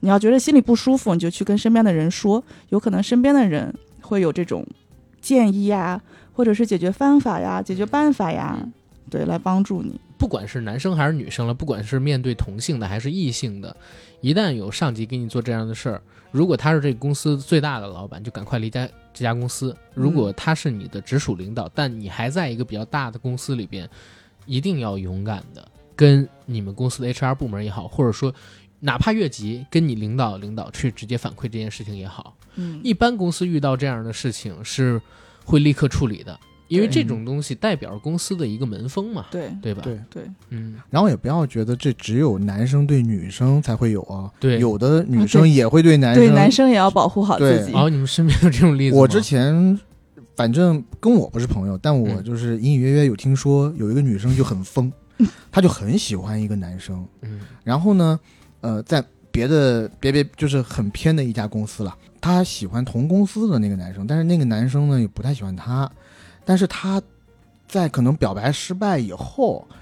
就一直，她也不是说去言语或者那那种上面去行，就是行动上真的去猥亵那个男生啊，她只是每天都要纠缠他，甚至在那个男生就告诉他有了这个女朋友以后，他还要不断的去表达爱意啊，然后去做一些亲昵的动作啊，在嗯呃那个公司内部，所以这个其实我觉得也对那个男生产生很多困扰吧。嗯，嗯，这这种呢，我遇到过一个，但这就是有点神经病了，是不是对你，不是是当时我我觉得不可信哦。不是不是我不是哦我是当时我们那个，我跟你说有一个同事，他以前做过一段时间柜员，然后认识了一个女生，嗯，那个女生是储户来的，结果呢，疯狂的爱上了我们那个男同事，嗯，每天追到行里去找他。后来男同事不堪其扰调走，居然也能找得到他。做后来就不做嗯这个柜员的工作，转到其他的岗位去工作，做后台的，嗯，也要去追他，每天在公司门口站着，站好几个小时，就等那个男生。但是我说了啊，这不是性骚扰，这是那女生有有有点精神方面的问题，跟踪狂吧，就是是每天站在那儿几个小时等他不上班。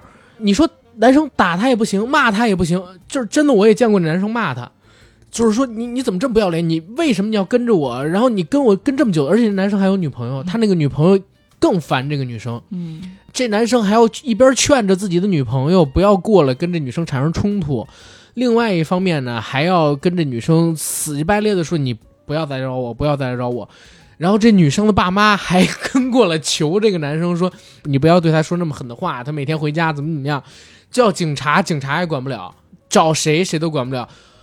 后来因为我们就不在一起工作，男生好像就离开北京回老家了吧，我也不知道那个女生怎么样，这这种的事儿也有。刚才我说的那种是很极端的例子，但 A D 刚才提到的那种情况呢，还是有还是有一些的，嗯。而且因为在这个行业里也隐隐约约有听说，就是确实在某一些公司，尤其是女性当权的公司里边儿，它也会有女上级对这个男下级的这种性骚扰的案例。嗯。但其实说实话，就是大家的普遍印象里边，这种事情发生的比较少，嗯而且很多男性在我看来反抗的，我我知道的案例里边几乎没有。我跟你说啊，嗯，我表哥在刚踏入职场的时候，也是他回国是是那个歌是是那个喝酒的，对这个，哎呀，弹两千年左右，两千两千零几年吧，零三零四年，他从、呃英国回国，然后在上海入职一家公司，然后呃我忘了是上海还是北京啊，然后那家公司的领导也是女生嘛，嗯这个是应该是他讲给我姑姑，我姑姑再讲给我妈妈，我妈妈再讲给我听。在那个时候就已经很牛逼了。那个女领导其实就是女老板了，嗯那家公司算是一个私人企业，嗯直接在我哥的那个工位上给了他一台车钥匙和一个 房间的钥匙，就告诉他这个房间可以用，你以后不需要租房。嗯然后这车钥匙这车送你了，就是要跟我在一起。嗯，然后我哥第二天就从那公司离职了，侯爷为什么？因为他不缺呀，是 不是因为他有骨气。是是，你哥帅呀，可是也有自己的选择呀。现在是拾荒了，现在他跟拾荒人是，但是就是说就是你那个时候不知道啊，那个时候不知道。嗯好吧，好呃，佩服，我只能说佩服啊。现在有很多人选择走上捷径嘛，对不对？对少奋斗一段，是对。所所以你哥应该是目前啊我知道的案例里边唯一一个对这种职场女性上司向下男性下属的这种性骚扰里边唯一一个。知道吗？你还听过很多这种案例？我听过几个，哦，我听过几个，他们全都欣然接受了。不能说欣然接受，但是都接受了。我看不起这些人。当然，这个故事本身和我们今天聊的话题或者说主题没什么关系的。我们今天还是借由着，呃，这一次台湾 Me Too 运动，然后聊到的这些人，然后串起我们身边的一些经历，跟我们对这个事件的看法嘛，嗯也聊了很多。其实我蛮想做一个专题，就是前两天咱们一起连麦直播的时候，你还记得吗？嗯，就是有一个听友建议我们做一期《人不优送往少年》，做什么呢？做这个职场，然后吐槽领导特辑，嗯就是想让我们收集一些听友们遇到的奇葩领导，然后在职场上发生过的跟领导之间最糟心的事儿，说要我们收集一些投稿，嗯然后把它做成一期节目。但是我也在想着，因为有今天这期，我们是不是也可以尝试着，就是让大家发一些对。嗯，也不说树洞不树洞吧，就是让大家分享一些自己经历的或者自己身边经历的这种类似于职场性骚扰这样的事件嗯的投稿活动。这个投稿活动呢，我们不测定一个日期，因为也有可能发出去之后收来的很少，攒不够一期的素材，那我们就慢慢攒。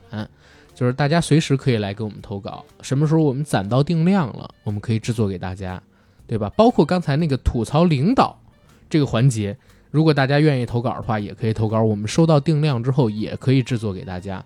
这我不规定日期，投稿什么时候都可以，好吧？行，我觉得今天咱们聊的话题已经聊的很长时间了，然后再聊下去，确实也都聊干了。看看大家会在评论区里边给我们分享什么样的故事吧，就是包括我们今天聊到的东西，可能会有一些政治不正确的，希望大家可以体谅我们，嗯好吧？